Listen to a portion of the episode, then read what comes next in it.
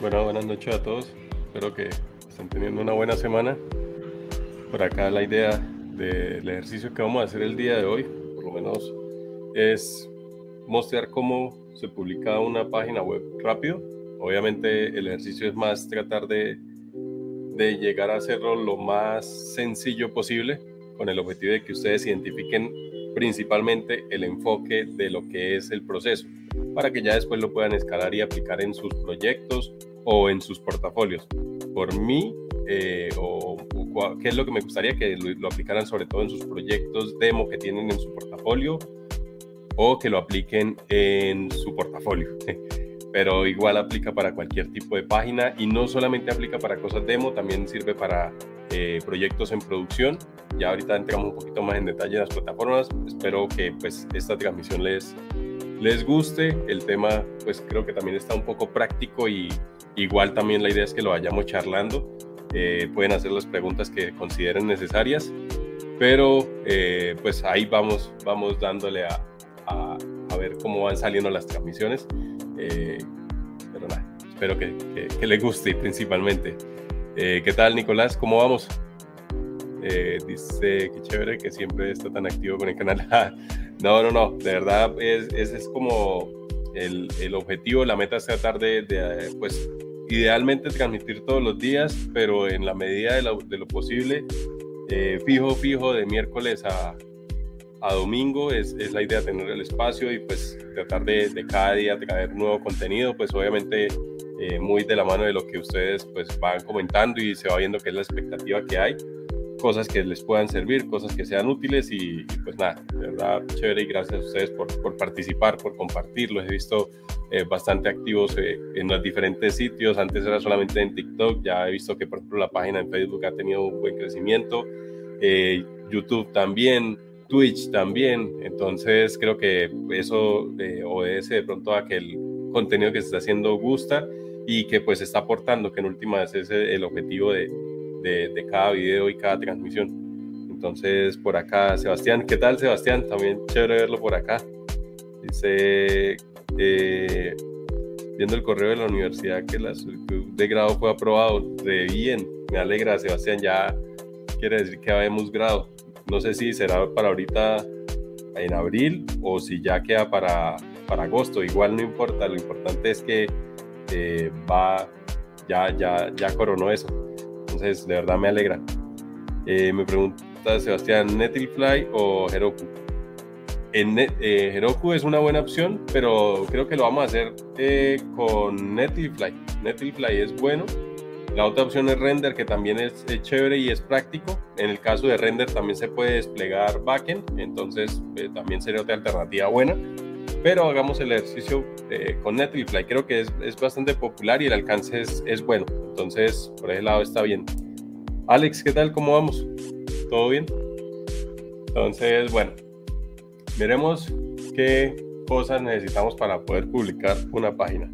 Por acá dice, para la última semana de abril, con el favor de Dios, eh, muchas gracias por todos esos consejos. No, no, no, con todo el gusto. Y acuerde que el mérito es suyo, que usted le ha hecho, le ha puesto el interés eh, Sebastián ha participado en bastantes de las cosas que se, han publicado acá y que se han sugerido. Y pues de verdad chévere que, que vaya haciendo las cosas, que le va, se le vayan dando, que va obteniendo los resultados. Ese es el objetivo, que ustedes puedan continuar creciendo y aprovechando las oportunidades en el momento que es. Eh, Kirrey, creo que así se dice, no, no estoy seguro. Dice, ¿qué tal amigo? ¿De qué trata el live? ¿Qué tal? ¿Cómo está?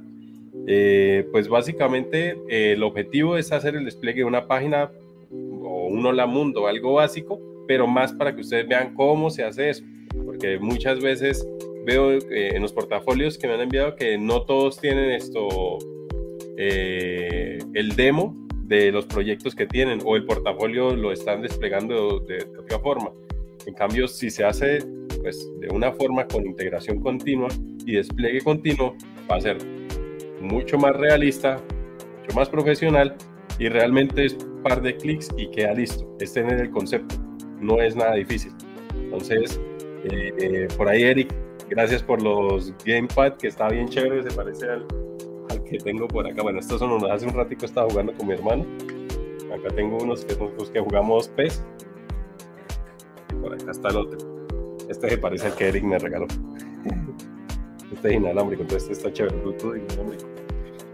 Pero bueno, entonces la idea, vamos a ver cómo, cómo organizamos. Obviamente no es que tenga todo, todo montado, así que vamos a ir construyendo el pedacito a pedacito. Eh, por acá Jonathan, Julián, ¿qué más? ¿Cómo va? ¿Todo bien, Jonathan? ¿Usted cómo va? Por ahí Axel en Twitch. ¿Qué tal Axel? ¿Cómo vamos? Yo soy nuevo, bienvenido por acá, al igual que cada uno de los que están llegando, bienvenidos a, a este espacio que la idea es que practiquemos y aprendamos diferentes cosas. Entonces, de ahí, chévere, chévere. Eh, dice Sebastián, sí, falta organizar el café con pan y ponernos al día. Para ponernos al día, sí, claro, allá porque era echar el, el cafecito con pan ha estado complicado, pero, pero ahí vamos.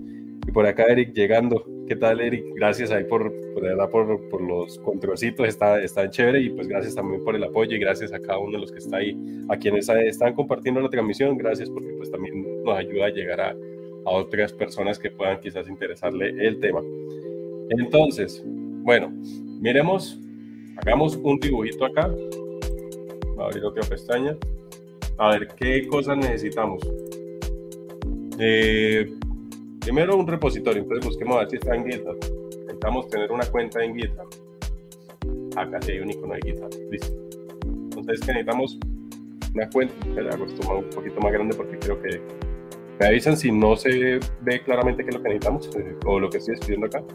Cuenta de GitHub. Puede ser GitLab, puede ser Bitbucket, puede ser cualquier eh, cualquiera de las herramientas de gestión de control de versionamiento que están disponibles, que trabajan con tecnología Git. Eso, cualquiera funciona, pero pues en este caso la más popular y la que pues creo que más van a ver puede ser la de GitHub. Eh, por ahí Jonathan dice, todo muy bien, ¿vas a desplegar en AWS de una vez o todo lo vas a hacer localmente? No, en el ejercicio vamos a hacerlo localmente, de ahí lo pasamos a Netlify y ya queda desplegado sí he visto y me gustaría hacer un ejercicio con, con Amplify, que es muy parecido a este, pero obviamente tiene un contexto mucho más amplio. Pero si entendemos esto, ya tenemos una buena base para poder migrar hacia, hacia lo que es Amplify. Y de ahí, pues, para poder hacer otro montón de cosas. Ahí vamos, vamos, ahí de a poquito. Vamos viendo cómo nos vamos metiendo sí quiero empezar a hacer cosas referente a AWS y a la, plataforma, pero ahí vamos, poco a poco, poco a poco. Eh, cine super calidad, ¿qué tal? ¿Cómo vamos? Ricafé con Ricafé con un Palermo móvil. Ah, bueno, ese no lo he probado, pero pues no importa. El día que se pueda, con todo el gusto y pues también probar café, café de otro lado. Chocolate no puedo, pero café sí, sí, sí, no, no hay lío. Con un pan bien rico, bien. BJ, ¿qué tal? ¿Cómo está? ¿Cómo vamos? Bueno tenerlo de nuevo por acá. Eh, Sebastián, después del webinar del, lunes ya le damos al, a la AWS. Ay, vea, ya que está ahí. Para quienes de pronto no han visto el video del día de hoy, uno de los que dice el día de hoy, el, en AWS van a haber unos webinars sobre las certificaciones. Al que le interesen las certificaciones de AWS, es importante que tomen esos webinars. Son gratuitos y están para tres roles. Está para el practitioner, que ese es como el básico, está para el Architect Associate, que es el que yo quiero hacer, pero pues tengo que ver los dos porque no he hecho el Practitioner, y está el de, el de Developer. Entonces, son tres fechas, si no estoy mal, es el 6 de, 6 de marzo, 10 de marzo y 27 de marzo. Entonces, espérenme, estoy buscando por aquí eh, la página para poder mostrarles.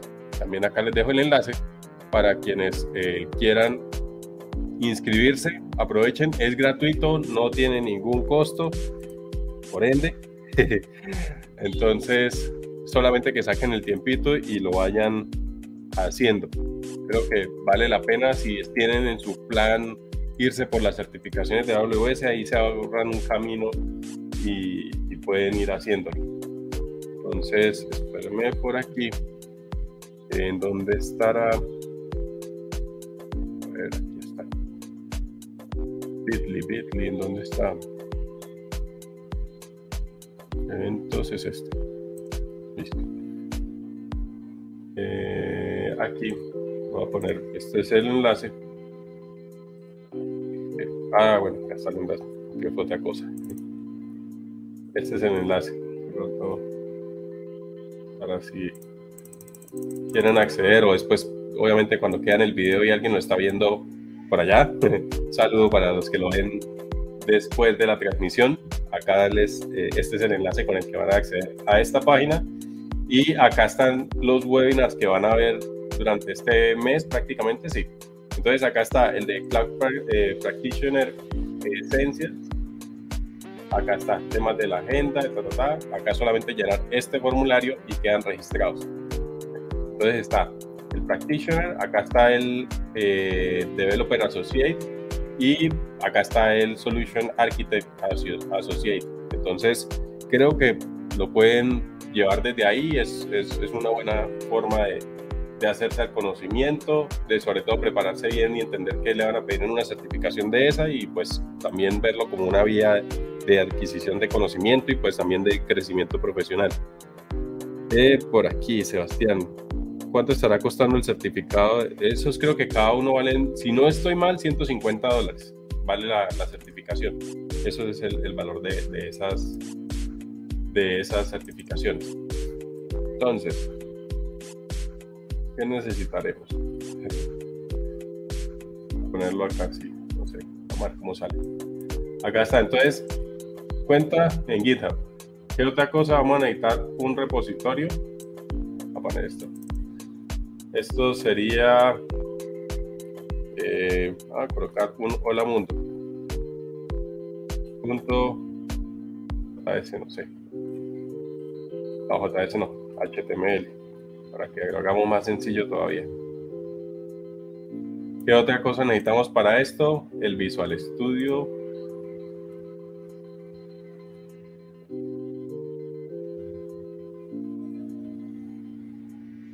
Voy a colocar acá logo. Eso, es lo que me gusta del Lucidchart, que yo puedo, eh, si no tengo, si no encuentro el icono que requiero entre los que él trae, puedo buscar en internet y ya ahí me dispone las imágenes y pues es mucho más sencillo de, de, tomar. Bueno, esto viene con otra cosa ahí, pero no importa, no pasa nada. Necesitamos el Visual Studio. ¿Qué otra cosa necesitamos? Dominio todavía no necesitamos porque eso no lo, no lo va a proveer. Ah, bueno, importante, ¿en dónde lo vamos a poner? Entonces vamos a poner Netlify. Acá está. Y Netlify. Estas son las herramientas que vamos a utilizar el día de hoy. Creo que no se me escapa ninguna. Creo que esas son, vamos a ver, el Hola Mundo, el, el Visual Studio para echar el código, que pues no va a ser un código extenso, pero, pero sí creo que con esto tenemos para hacer el, el laboratorio cortico que y, bastante efectivo. Sí, 150 el certificado como developer y 100 dólares el Cloud eh, Practitioner. Ah, bueno, el Practitioner entonces es más barato me, toca ponerle fecha para, para hacerlo porque sí, sí es importante también encontré por ahí una lista de reproducción donde explican el Cloud Practitioner en muy poquitos videos. Entonces está, está, está chévere. Bueno, entonces empecemos a ver. Primero, vámonos a GitHub y vamos a crear un repositorio. Ustedes vienen acá, en donde está, van a agregar, acá le dicen nuevo repositorio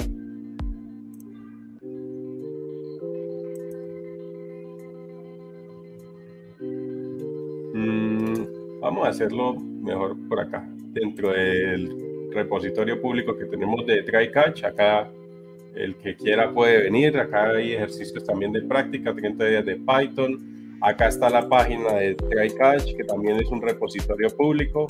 He pensado, algunos me han pedido proyectos, hagamos un proyecto colaborativo.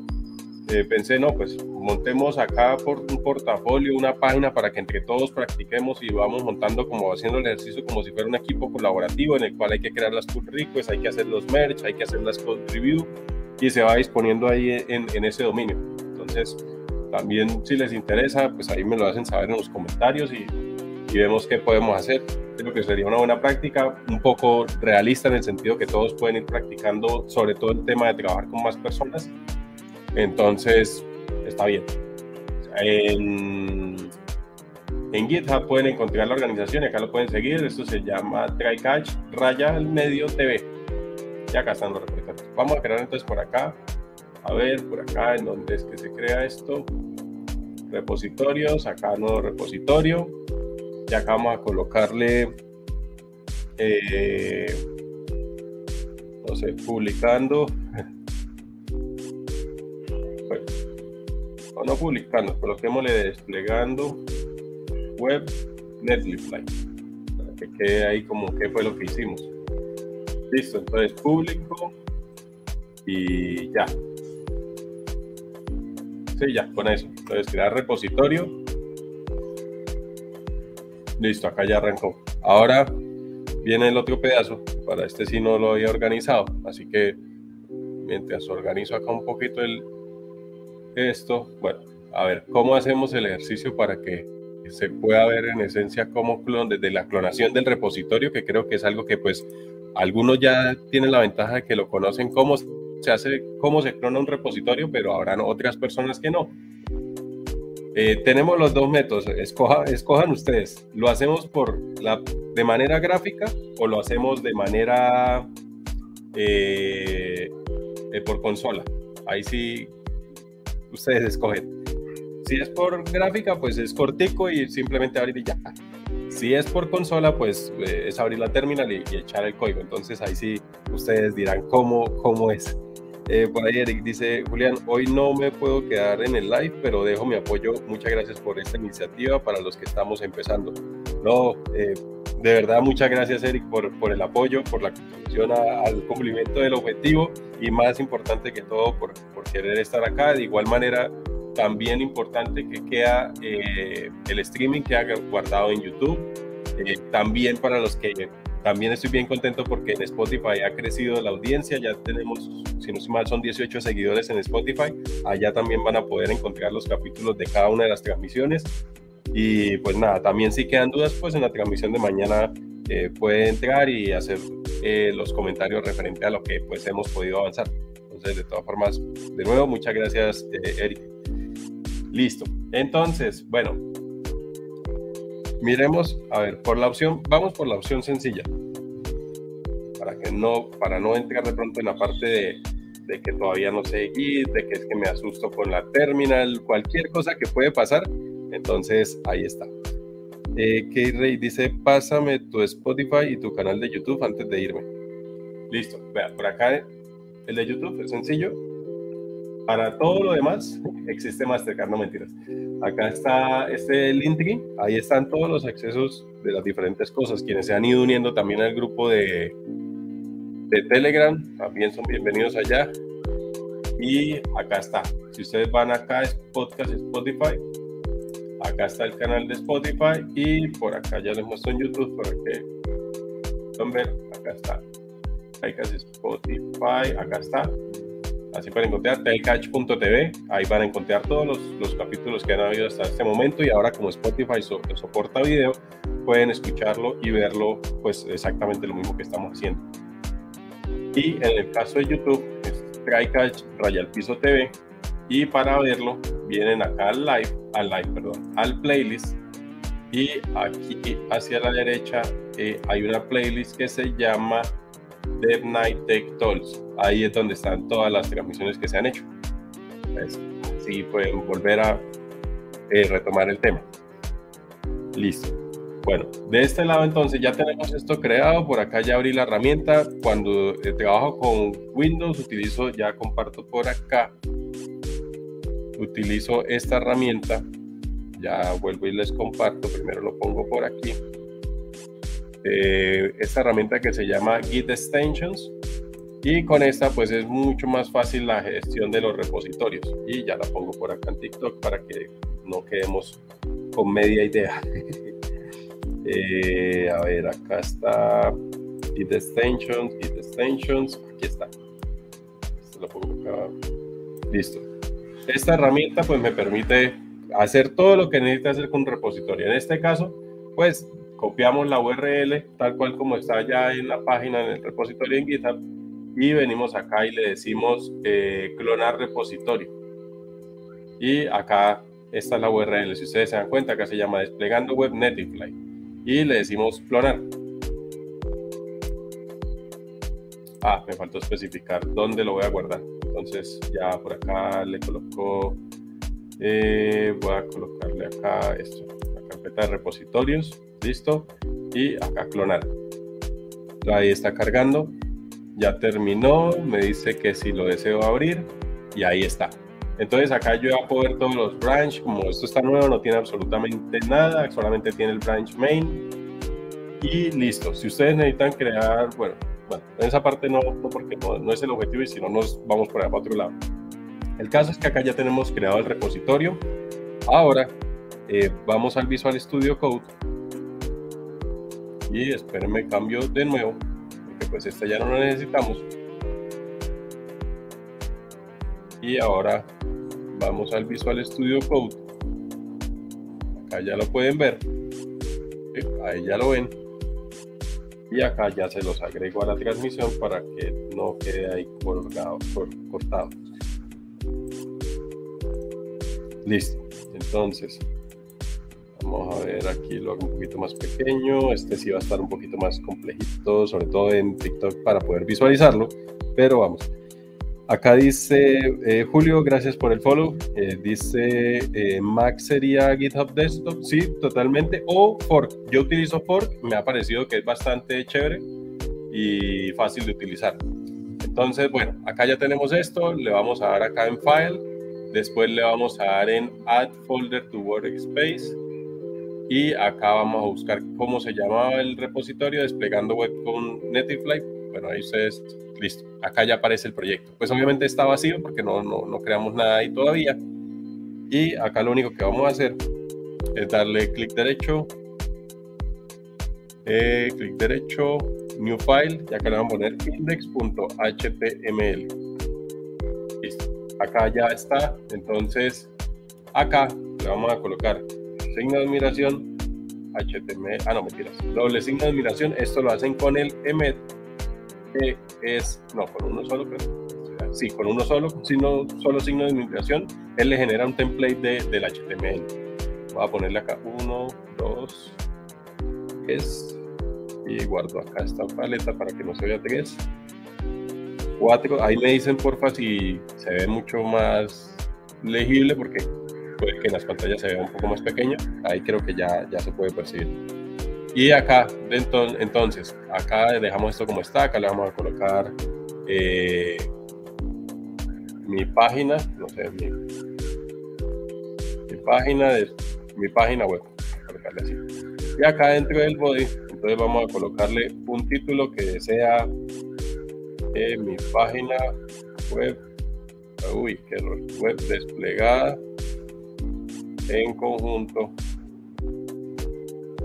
con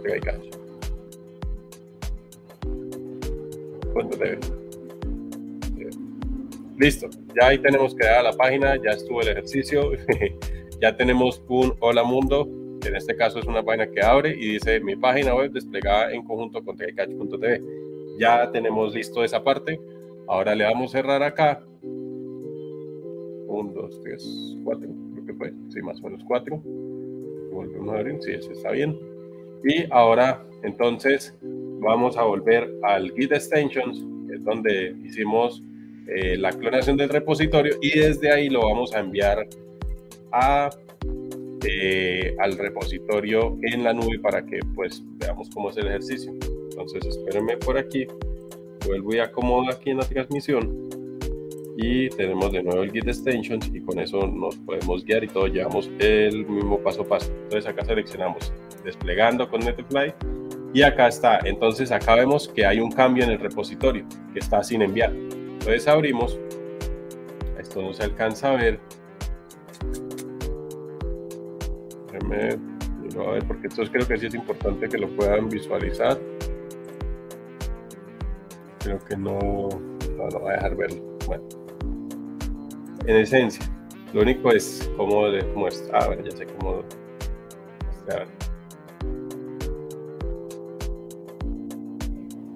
Eh, no, no, bueno, digámoslo así. Acá básicamente les voy a describir qué es lo que está porque no encuentro la forma de proyectarlo.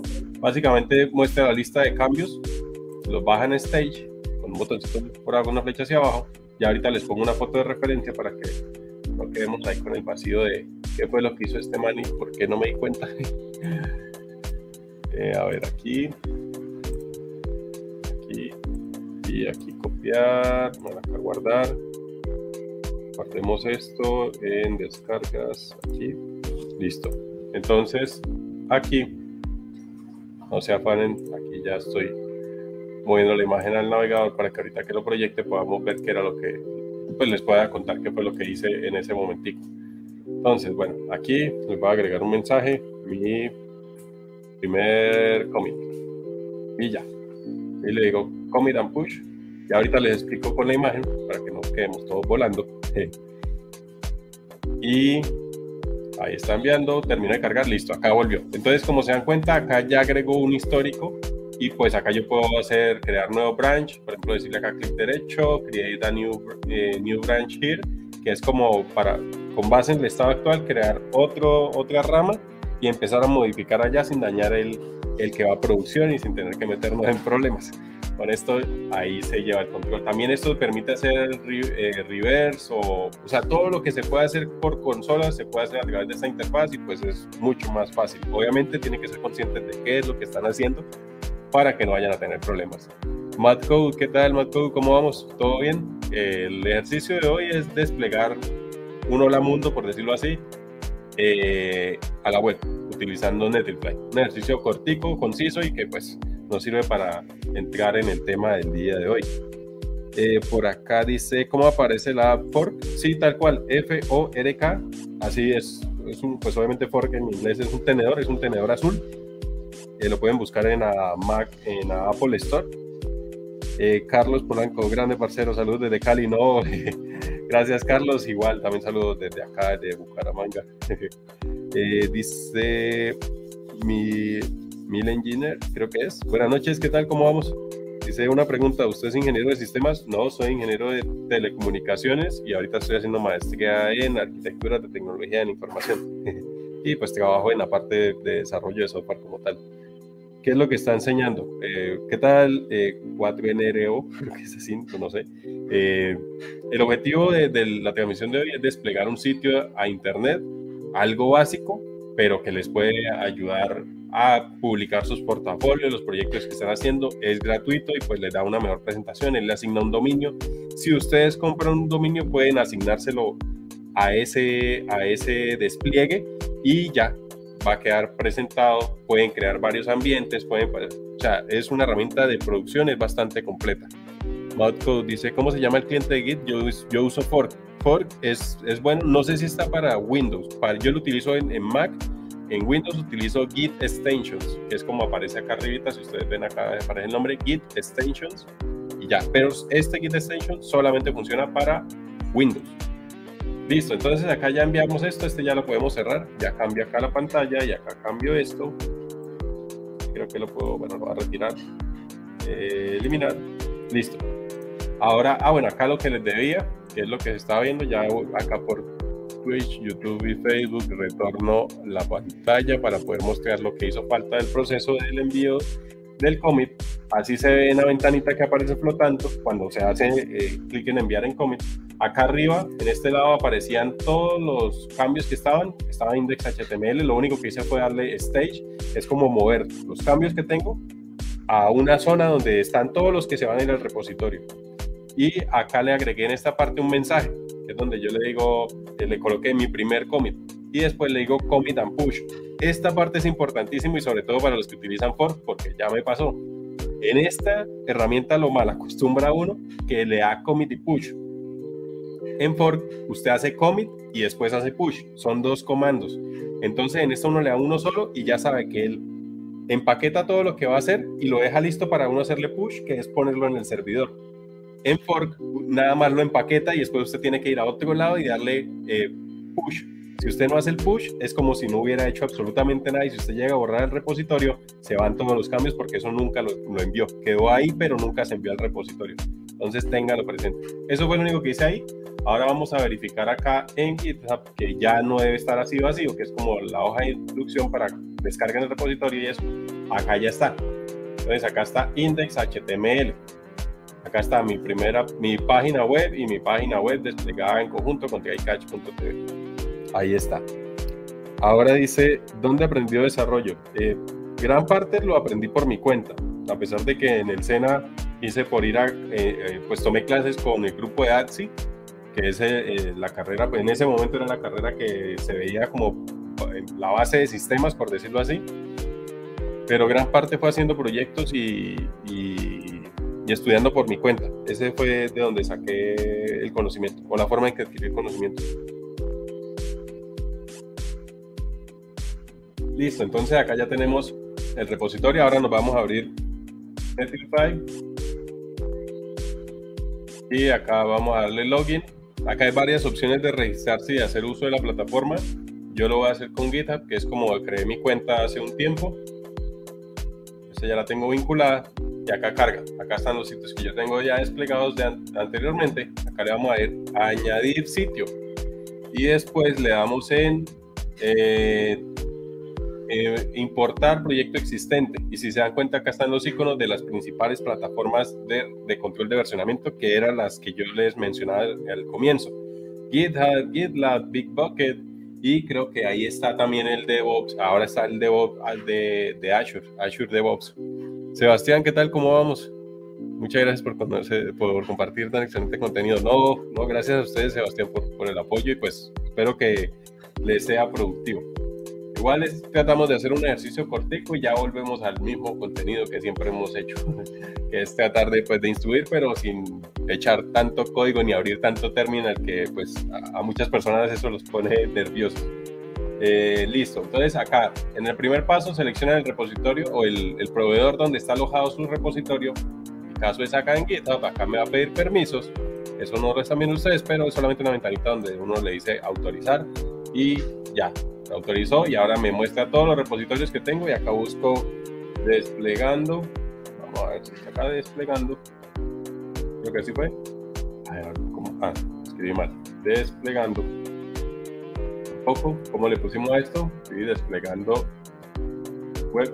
Ah, pero espérenme, espérenme, espérenme, porque yo lo hice fue de otra forma.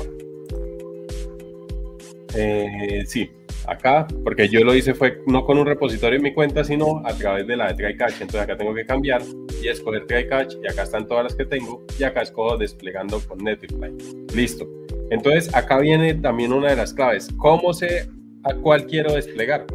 Entonces yo le estoy diciendo, yo no tengo sin una sola rama. En sus proyectos depende de lo que estén haciendo Idealmente tiene que tener varios ambientes de desarrollo. No sé si ustedes han escuchado sobre eso. Miremos si encuentro una imagen de referencia rápida con la cual les pueda explicar en qué consisten y cuál es la diferencia entre uno y otro, porque lo más probable es que cuando ustedes entren a trabajar van a encontrar esos ambientes y es bueno diferenciar qué encuentran en cada uno. Acá, eh, development, va a buscar a ver, environment, Vamos a ver si acá los encuentro. En esencia son cuatro, pero vamos a ver si acá está la imagen. Acá está, sí, acá está. Esta está, se ve un poquito retro, pero, pero dice lo que, lo que quiero. Acá está, bueno, este también sirve, pero no, no, no está igual de completa que la otra. Este también está bueno. Sí, este está bueno. Miremos estas dos. Abrir imagen en una pestaña. Con estos dos yo creo que podemos defendernos. No sé, estos son útiles, pero este me parece que se ve más bonito. A ver, no es mandatorio para todas las empresas, pero es 100% seguro que en todas las empresas mínimos van a encontrar dos. ¿Cómo se componen? El primero es el ambiente de desarrollo. Bueno, habrían cinco que pues normalmente aparecen cuatro. El quinto es su, equipo, su equipo, su ambiente local. Ese es otro ambiente. En algunas empresas se generan configuraciones para poder ejecutar los proyectos de manera local. En este caso tenemos ambiente de desarrollo, se pone allá y es donde se envían las características que se están haciendo. Puede fallar, puede tener errores, no pasa nada porque es un ambiente, como su nombre lo dice, de desarrollo, de pruebas. Entonces, este es el en el que ustedes van a trabajar la mayor parte del tiempo. Después de que lo han probado en su equipo y ven que funciona, crean una pull request y cuando se le hacen code review y ya queda listo, lo mezclan en o hacen el merge en desarrollo. Ahí lo tienen. Después de desarrollo, ustedes van a decir, eh, si hay un QA en el equipo, que pues la mayoría de las empresas también tienen, le dice, venga, eh, verifíqueme que el requerimiento está bien y que no me falta nada y que estamos al día con lo que se espera. Persona de calidad en ah, bueno, antes de que la persona de calidad haga eso, se crea una pull request desde el ambiente de desarrollo al ambiente de calidad o de QA, también es como se llama. Después de que lo mismo lo mezclan, lo aprueban y lo mezclan, ya el de QA puede entrar y hacer pruebas, ejecutar cosas. En estos ambientes, en estos ambientes van a encontrar información random, nada, nada que sirva, puras letras raras, puros mensajes chistosos, gente escribiendo cosas ahí, ahí no encuentran nada serio. Después de que esta persona de QA le dice, ya listo, quedó bien, usted hizo bien su trabajo, muy pocas veces pasa porque siempre tienen algo que decir, eh, si no, uno devuelve, corrige y vuelve y hace la, eh, la, pull request primero a development, de development pasa al QA y vuelven y prueban. Después de que le dice, hágale que ya está bien, entonces de ahí viene a staging. Estos dos últimos ambientes hay que tener en cuenta que en staging, en muchas empresas, eh, tienen datos de producción.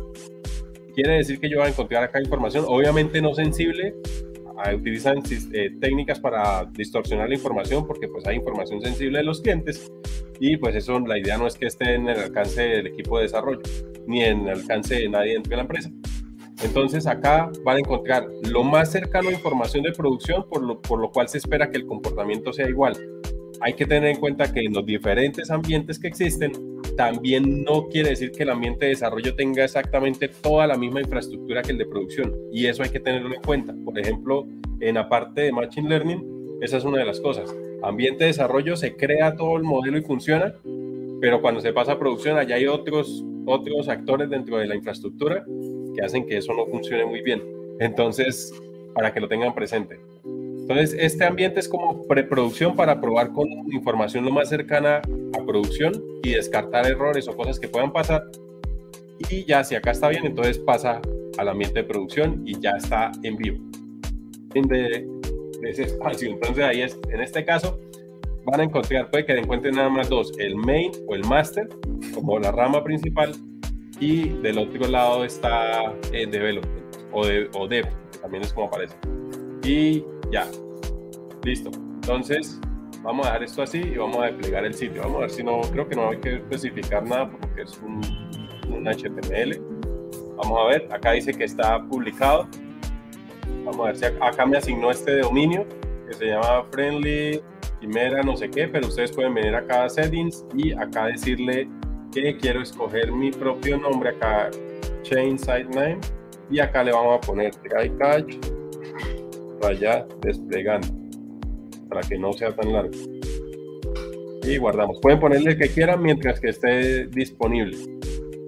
Acá vamos a darle a esto, le damos a dar y acá ya terminamos el ejercicio. Ahí desplegamos una página web en un momentico. Se hizo largo en el proceso, de pronto en el sentido de de, que pues, me tomé el tiempo en explicar, pero si se dan cuenta es subir el repositorio, abrir Netlify, seleccionar el proveedor, seleccionar el repositorio y desplegar y listo. Ahí ya ustedes van a tener su sitio web desplegado, lo pueden aplicar en su portafolio, en sus proyectos que van a mostrar en el portafolio y es mucho más eh, productivo, eficaz eh, en sus portafolios poner un link del demo que un link del código. Yo puedo ver el código ahí, pero no creo que dé mucha ganas de entrar a verlo. En cambio, con algo que está funcionando, por lo menos se hace una idea de qué capacidades tiene para poner algo a andar. Entonces, ahí ya está. Estuvo el ejercicio, nos demoramos, no sé, 30 minutos, 20 minutos, pero pues si ustedes lo hacen de corrido, en 5 minutos tienen el, el código ya desplegado en línea sin tanto complique. Acá de igual manera ustedes pueden, por esta función, esto tiene una parte que se llaman DNS, bueno, por DNS, Netlify se encarga de gestionar todo. Ustedes pueden crear subdominios, pueden hacer nuevos despliegues y todo lo gestionan a través de Netlify. O sea, queda una solución end-to-end ahí. O ustedes pueden contratar un dominio con su proveedor como tal, aparte, y lo único que hacen es con un registro que se llama name le apuntan a esta dirección que les asigna Netlify y ya.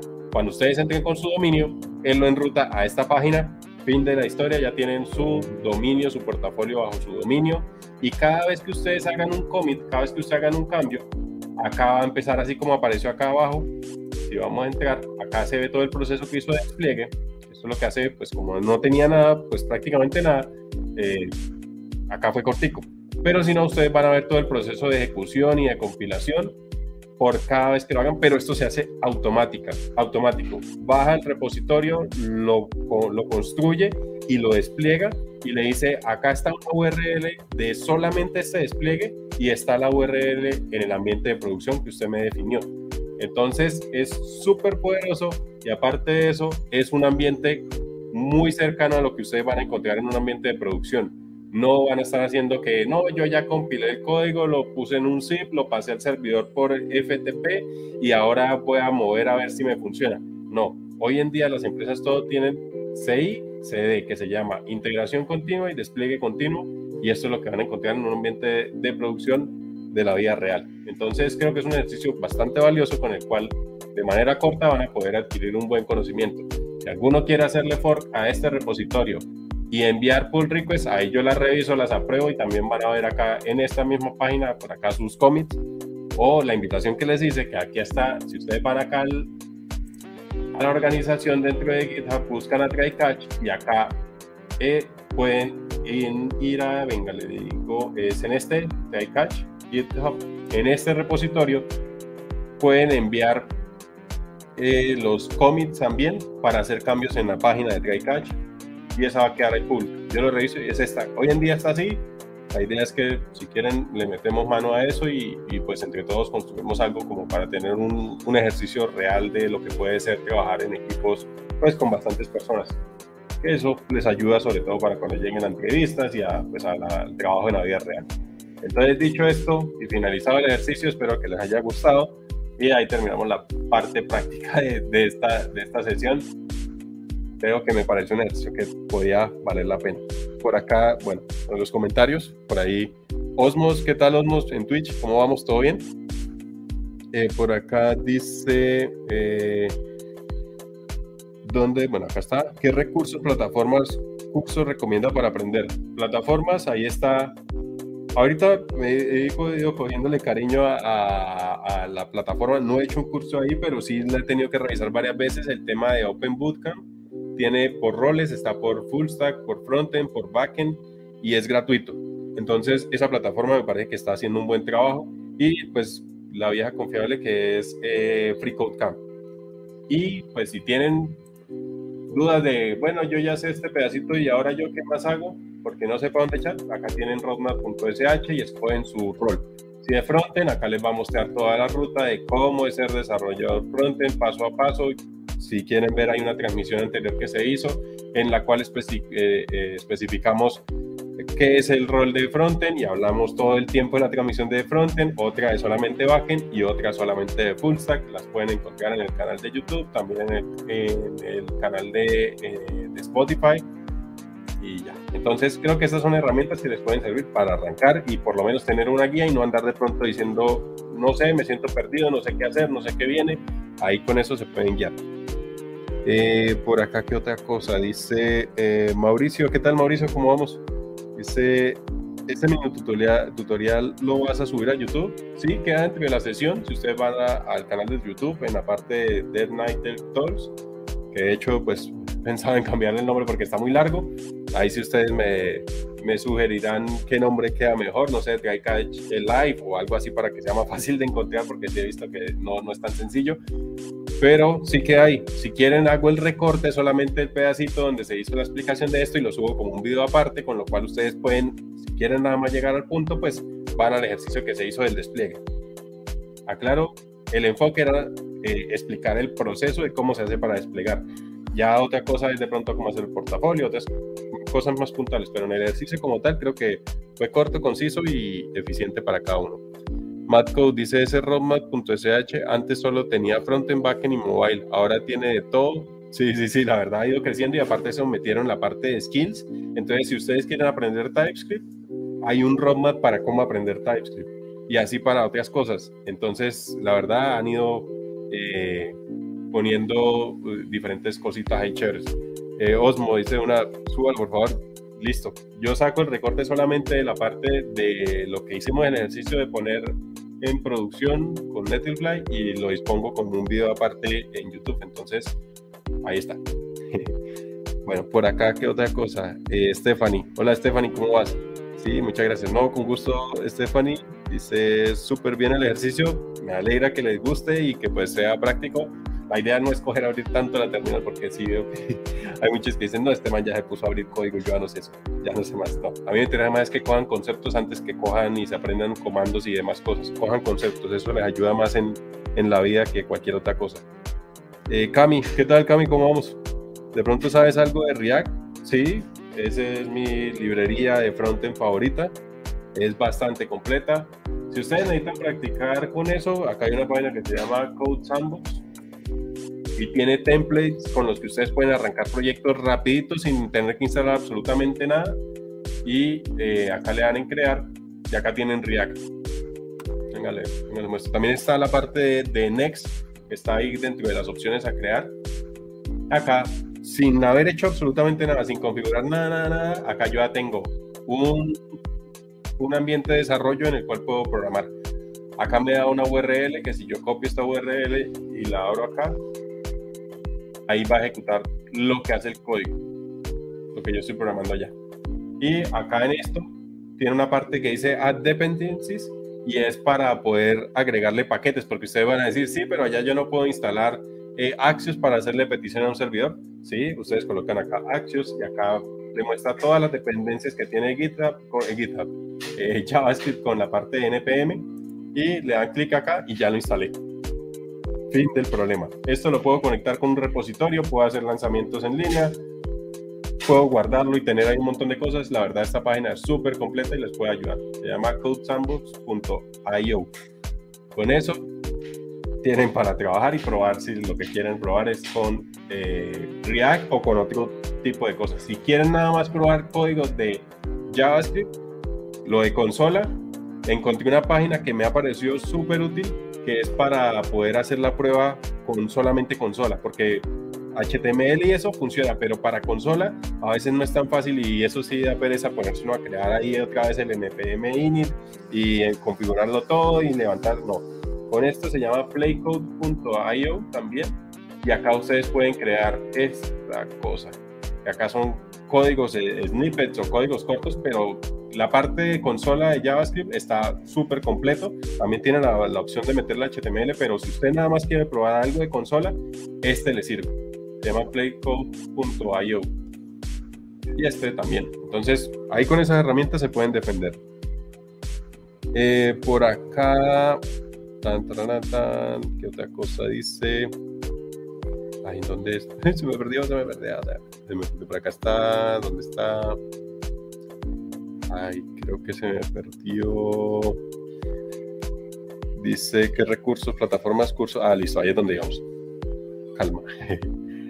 Dice Osmos, dice, ¿eres full stack JS? Sí, a mí JavaScript es, es mi lenguaje de programación favorito. Y pues sí puedo hacer backend, frontend, eh, sin, sin, lío. Pues está, está bien. Eh, por acá dice, pa, pa, pa, tan, tan, tan. Dice Stephanie, disculpa, ¿entras todos los días a esta hora para armar mi horario? no, pues eh, sí, es, idealmente de miércoles a domingo, más o menos entre 9 y media 10, ese es como el rango de hora de, iniciar la transmisión. La idea es que sean transmisiones de dos horas en las cuales pues ahí vamos buscando los temas eh, referente a, que pues sea lo más productivo y pues aporten el contenido de lo que ustedes quizás les pueda llegar a ser de utilidad. O si no, entre todos vamos construyendo el tema. Creo que esa también ha sido otra alternativa y ha sido bastante productiva también. Eh, por acá dice Mauricio, dale muchas gracias, con gusto Mauricio. Eh, por acá dice Sebas, dice descargando Fork para ir probando. Guidini, exit. Listo. Nicolás, gracias ahí por el follow. Eh, ¿Puedes anclar la página, porfa? Eh, ¿Cuál página de todas las que ha abierto J? No sé si se refiere a esta de Roadmap. Si es la de Roadmap, por acá tengo, esa ya la tengo acá, porque sí, es, de todas las transmisiones, los que han estado ahí en, todas, eh, se han dado cuenta que no hay transmisión en la que no abra esta página porque realmente es un, un, buen referente de, conocimiento.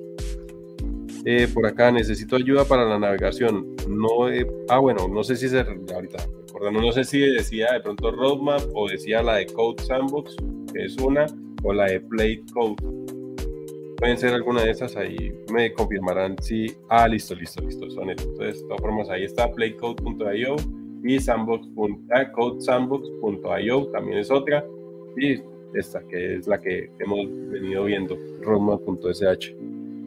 Eh, acá está, mm, mm, mm, dice, necesito ayuda para la navegación, no he podido hacer que se dirija donde doy clic en el menú.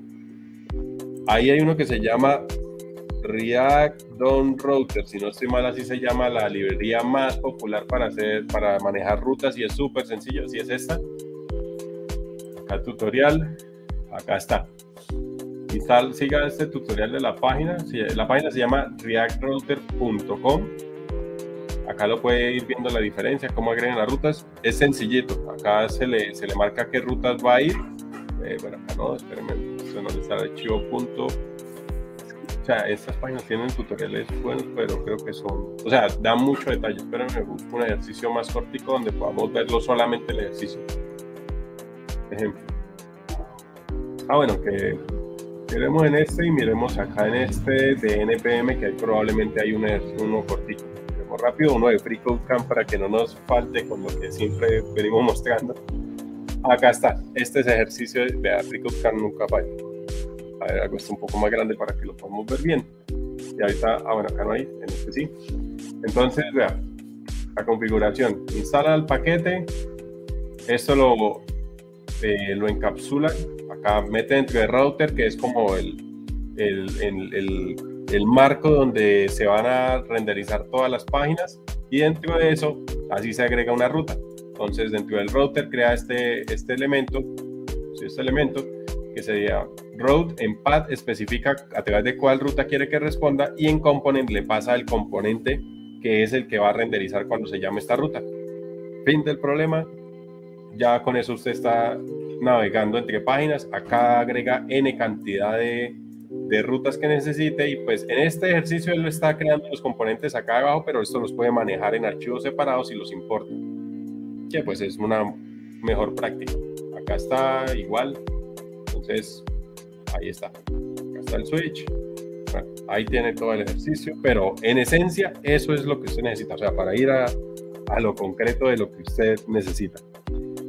Eh, por acá dice, bien, Juan, aunque GitHub también tiene su workspace con templates, aunque limitado por horas. Sí, ese es el problema porque ellos levantan una máquina y le disponen el repositorio para que programen. El, plan básico tiene un número de horas, pero eh, es una alternativa. Entonces, para que evalúen cuál le funciona mejor. Si utilizan esta que es totalmente gratuita, la que le mencioné ahorita, la de Code Sandbox, o si pueden utilizar eh, el workspace de GitHub, que la clave para ahí es que ustedes después de que entran, venga, les muestro el ejercicio para que no, quedemos ahí solamente con la idea de este man que fue lo que hizo. Entran acá al repositorio, que eso me toca después borrarlo, acá vienen y entran acá, y estando dentro de esto presionan punto. Él automáticamente con ese punto le levanta todo un ambiente de workspace y le abre su editor de Visual Studio Code y como mi cuenta la tengo vinculada con la de GitHub, me pone el mismo tema, me instala los mismos plugins, todo, todo, todo me lo configura como yo estoy acostumbrado a trabajar. Eso me parece que es una super ventaja y que es cómodo. Entonces acá tengo el código y acá tengo lo que estoy haciendo. Desde acá pueden hacer los commits al repositorio y pues es otra forma para trabajar en línea, pero sí como eh, lo mencionaba eh, Juan, tiene un costo y la capa gratuita da un número de horas para trabajar. Entonces ahí sí es como les quede más práctico. Si tienen el alcance de una cuenta de esto, pues no van a tener problema con la limitante de cantidad de horas. Listo. Eh, por acá Osmos dice, eh, ahorita cuál es el framework para front más utilizado? React. React creo que es, eh, si están dándole el front y quieren ir a lo que todo el mundo está utilizando, React. Si quieren ir a nicho, ya ahí sí pueden mirar Vue, pueden mirar Angular. Eh, y bueno, ahí de ahí para allá está Svelte y hay demás framework, pero el, no es framework propiamente, es una librería. React es una librería. Eh, es lo que más se está utilizando. Esa librería que fue desarrollada por Facebook es lo que hoy en día más se utiliza. Eh, por acá dice Cami, gracias, voy a mirar esa página. Listo, Cami, con todo el gusto. Eh, Luis, ¿cómo sé que ya tengo las bases necesarias para saltar al lenguaje, del lenguaje al framework JavaScript?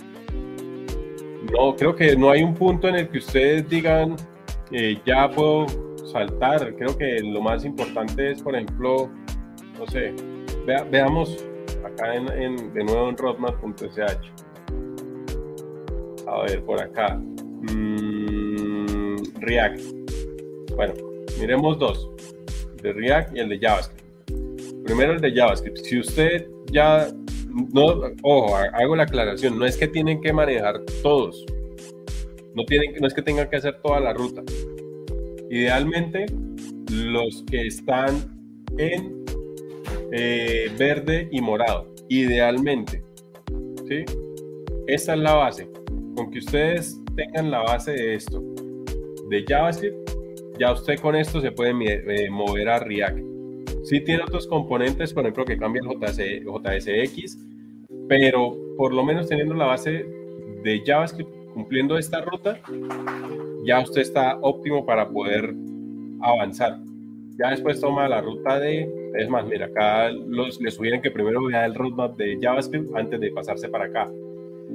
Esto para hacer React con JavaScript. Si ustedes ya quieren ir un paso más arriba y meterle TypeScript, pues entonces hacen la ruta de TypeScript que también está acá en esta página y ya ahí sí llegan completos a lo que muy probablemente van a encontrar en una empresa. Acá está el, el de TypeScript. Acá está. Este es más hacia cómo le meto tipados y cómo hago uso de, las herramientas que le agrega el tipado a JavaScript. Entonces, ya tienen les digo, si ya tienen estas bases, con esto se van a defender muy bien para poder empezar con React, si es React. Si es Angular, sí les toca hacer las dos rutas obligatorias. JavaScript, TypeScript y después sí pueden pasar a Angular. Porque Angular sí es 100% TypeScript. Allá no utilizan JavaScript para nada. Lo utilizaron en la versión 1 y en la versión 2 borraron todo lo que hicieron con Angular 1 y, desaparecieron eso y entró TypeScript a partir de la segunda versión acá también está, acá está la ruta de Angular. Entonces acá ya teniendo JavaScript y TypeScript, vea, es más, de entrada le están diciendo aprenda las bases de TypeScript. Acá está RX, JS, bueno, esto es otro mundo también aparte. Este sí es un framework, por eso tiene más cosas, pero pues, insisto, cada uno tiene sus implicaciones, pero es cuestión de gustos y ya. Listo. Eh, de ahí, ¿qué otra cosa? Bueno, de este lado ya estaríamos al día. Eh, listo. Dice Julián, siempre he tenido duda con algo, es sobre CommonJS y Module.js. ¿Cuál sería la duda? En la parte, pues, no sé si sean librerías, pues los commons, uno, pues eso es, si es de porque aparecen carpetas que se llaman commons y otra que se llama eh, modules, es más por la forma en que se, se, utilizan, o sea, se llaman dentro del proyecto, pero no, no, no sé si hay una librería que se llama así, pero no, no he escuchado eso como un JS. A ver, se usa para manejar los importados. Ah, ok. Sí, sí, sí. Eh, es hacia la parte de modulación. ¿Qué, duda tiene en esa parte? Porque pues técnicamente es para eso, poder tener diferentes archivos trabajando por separado. Entonces ahí sí sería puntualizar de pronto en, qué parte. Hay veces que sí toma el pelo porque uno lo exporta de una forma y tiene que importarlo de otro, según el caso. A veces eso puede que, que tome el pelo. Pero bueno, ahí sería ver exactamente qué es. Listo. Bueno, de este lado, bueno, este fue el, ejercicio que se hizo.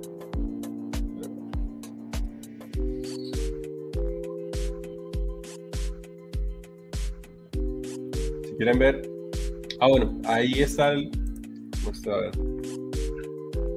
esta página que se llama render.com, pudiese ser otro ejercicio rapidito de despliegue. En este lo podemos ver ya lo que sería en tiempo real. Eh, pues mejor ingreso con GitHub.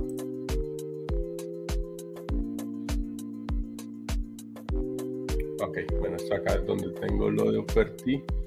Pero acá está entonces nuevo, nuevo sitio estático. En este sí permite ejecutar esto que dice Web Service, son para desplegar backend. También tiene una capa gratuita acá en sitio. Y acá, es que no, ah, no sé por qué Eh, eh, eh, este, que dice acá, repositorio público. Ustedes deberían aparecerle, debería aparecerle su cuenta, porque yo tengo ahí una vaina con otra cosa. Pero acá vamos a hacerlo por este lado. Como es un repositorio público, yo lo puedo poner acá y le digo continuar. Y acá le ponemos un ejemplo. Entonces try catch, pues allá try catch, desplegando web. Este le vamos a poner render. Acá que branch, lo mismo, main, y acá crear sitio estático. Ahí esperamos que haga el proceso de compilación y despliegue.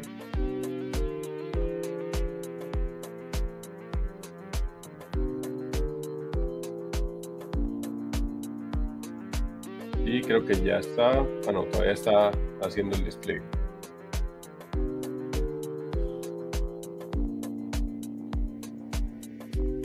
Bueno, se ha tomado un poquito más de tiempo que, lo que hizo Netlify.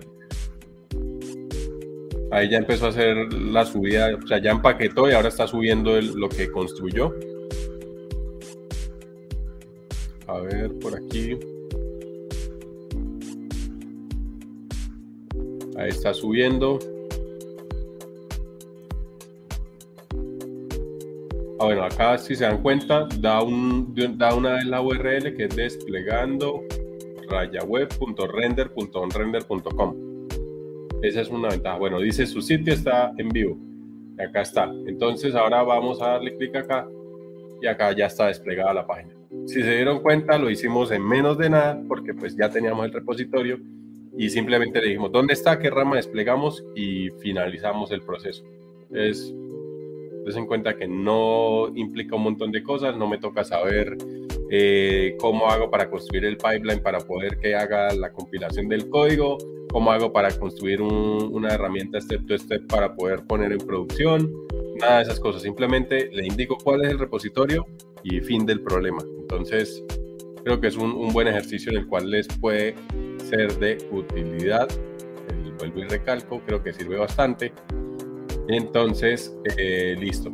Acá está. Por acá de pronto hay alguna duda. Bueno, también acá hay otras cosas que ustedes pueden hacer, configurarle variables de ambiente si necesitan pasarle eh, valores en tiempo de ejecución y también otro montón de cosas que pueden personalizar. Pero en esencia, si quieren solo desplegar, con esto logran obtener lo que necesitan. Eh, por acá dice cómo saber cuándo usar cuál. O uno en front y otro para el back. No, no, no, creo que, bueno, si es lo de module y la parte de common, no es, eso depende de la versión que usted esté utilizando y de cómo organiza el proyecto. O sea, no hay una forma que sea estándar en que si lo aplico de esta forma está mal y si lo aplico de esta otra está bien. No, es según cómo usted vaya construyendo su proyecto. Creo que ese es, es el enfoque de cómo, qué, qué fue lo que usted escogió, pero si lo hace con el uno, lo hace con el otro, no tiene ninguna incidencia, no está mal. Entonces creo que ahí no, no, no habría lío. ¿sí? bueno, ahí ya quedó listo, ya tienen claro el ejercicio en esas dos herramientas por lo menos y eh, estaría eh, listo acá. Eh, dice, amigo, ¿dónde quedan grabados tus directos? Es que se ve muy pequeñas las letras. ¿Cuál? Bueno, de pronto las de render creo que hacía referencia, de pronto no le puse zoom al render. Cuando sea así, porfa, me avisan. Creo que ahí está para poder ponerle un poco más de tamaño a eso, si no lo cae en cuenta. Igual también eh, se está transmitiendo en Twitch, en YouTube y en Facebook, pues con la pantalla un poco más amplia, creo que es más, más fácil de ver, pero eh, los videos quedan en el canal de YouTube, allá quedan en la playlist y también van a quedar en Spotify. Ya pues si alguno no se ha eh, percatado, dentro de, Spotify se puede ahora desplegar video eh, con, con, los capítulos. Entonces es una ventaja porque se va a poder ver lo que se está explicando y no queda solamente que de pronto lo escuchen. Obviamente hay mucho contenido que es de escuchar solamente, pero en casos prácticos como este, sí va a tener la ayuda del video. Entonces cualquiera de los dos le sirve para poder continuar. Juan, listo, gracias. No, con gusto, Juan. Y Juan Camilo, gracias por ser o no, con gusto, Juan Camilo. Entonces, Ahí está. Esas son las herramientas que pueden utilizar para poder hacer este tipo de cosas. Ahora, eh, bueno, de este lado, creo que hemos finalizado eh, la parte práctica de esto. Y ahora, referente a lo que es el alcance, no sé si vamos y miramos de pronto muy de la mano de lo que estábamos haciendo, temas de roles para los que les gusta el DevOps no es eh, propiamente el rol en el que me desempeño. Tengo conocimiento en parte de las herramientas, pero creo que podemos buscar y ver más o menos, sobre todo aclarar qué es eso, en qué consiste, para qué sirve, cómo lo utilizan en las empresas y pues de ahí, no sé, ver eh, dudas o preguntas que ustedes tengan referente a, esa parte o bueno, está el de DevOps y está la parte mobile, que también recuerdo que fue uno de los temas que quedó ahí pendiente. Por acá dice Sebastián, ya mandé la primer pull request al repo. Vamos a ver, esto lo vamos a resolver acá en vivo. Muestra a ver GitHub. Acá está. A ver, a ver, acá tiene que haber llegado la notificación. Muestra a ver si es eso. Ah,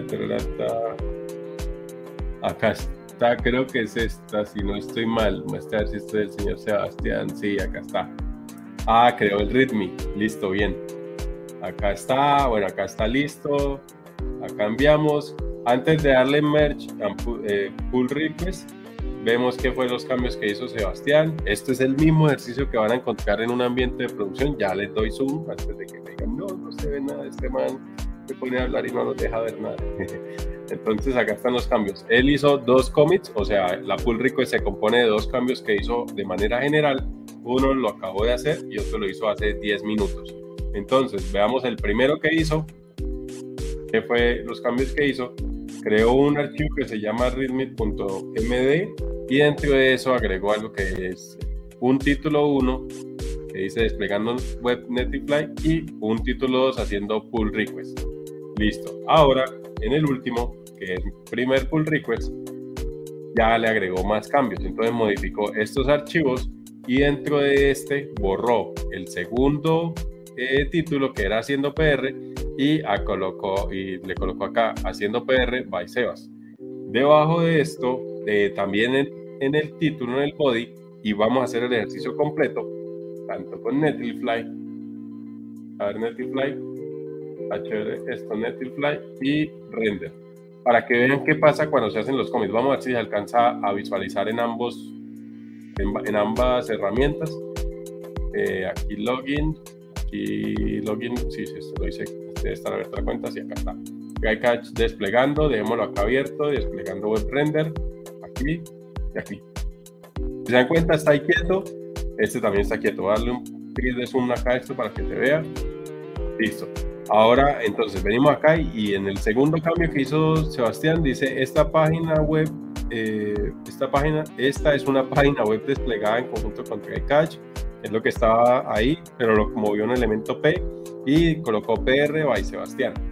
Listo, entonces yo ya digo, esto está chévere, esto está bien y listo. Entonces acá yo le puedo colocar, no, Sebastián, no me gustó este código o tal, cambie tal cosa, optimice y a él se le devuelve él corrige y hasta que no yo llegue y ya esté conforme o el equipo no esté conforme con lo que se hace, acá se le coloca approve y submit review. Ahí está. Y acá ya dice los cambios han sido aprobados. Una approval. Una persona lo revisó.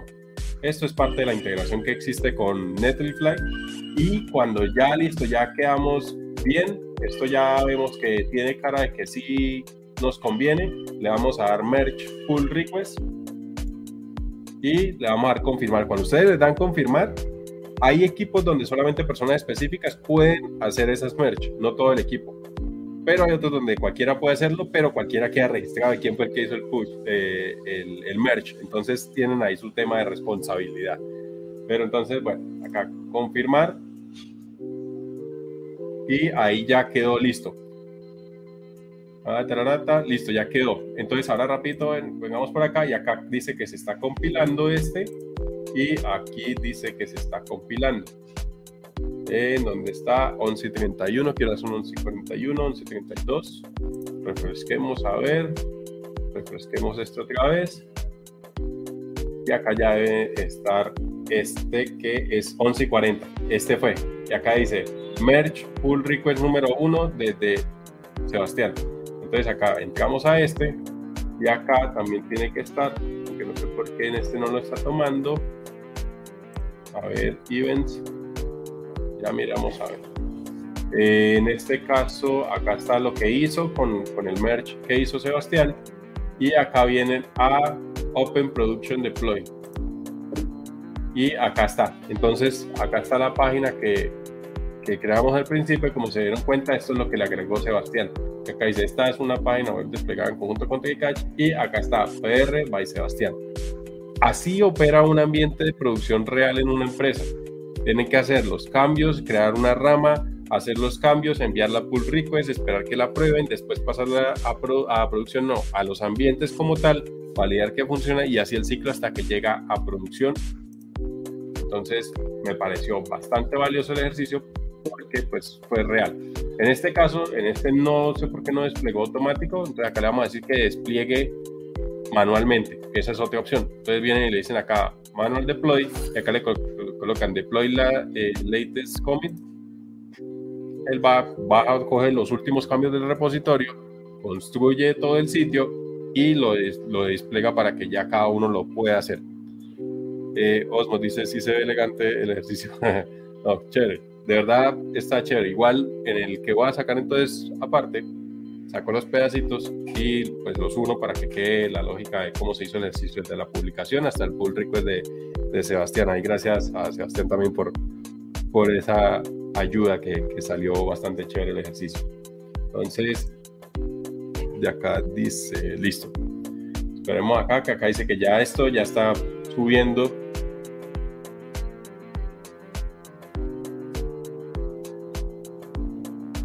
subiendo, subiendo. Bueno, se dan cuenta, este toma un poquito más de tiempo en compilar, pero igual tiene más opciones. Me parece que Render tiene otras alternativas, eh, sobre todo el tema del despliegue de backend. En el caso de, de Netlify solamente funciona para temas de frontend, para hacer distribución de contenidos, mientras que Render sí le permite eh, backend y otros servicios, bases de datos y demás. Esto ya quedó. Entonces ahora venimos acá a la web que está en este lado, la abrimos y aquí, uy, ¿qué pasó? ¿Qué pasó? porque no la desplegó?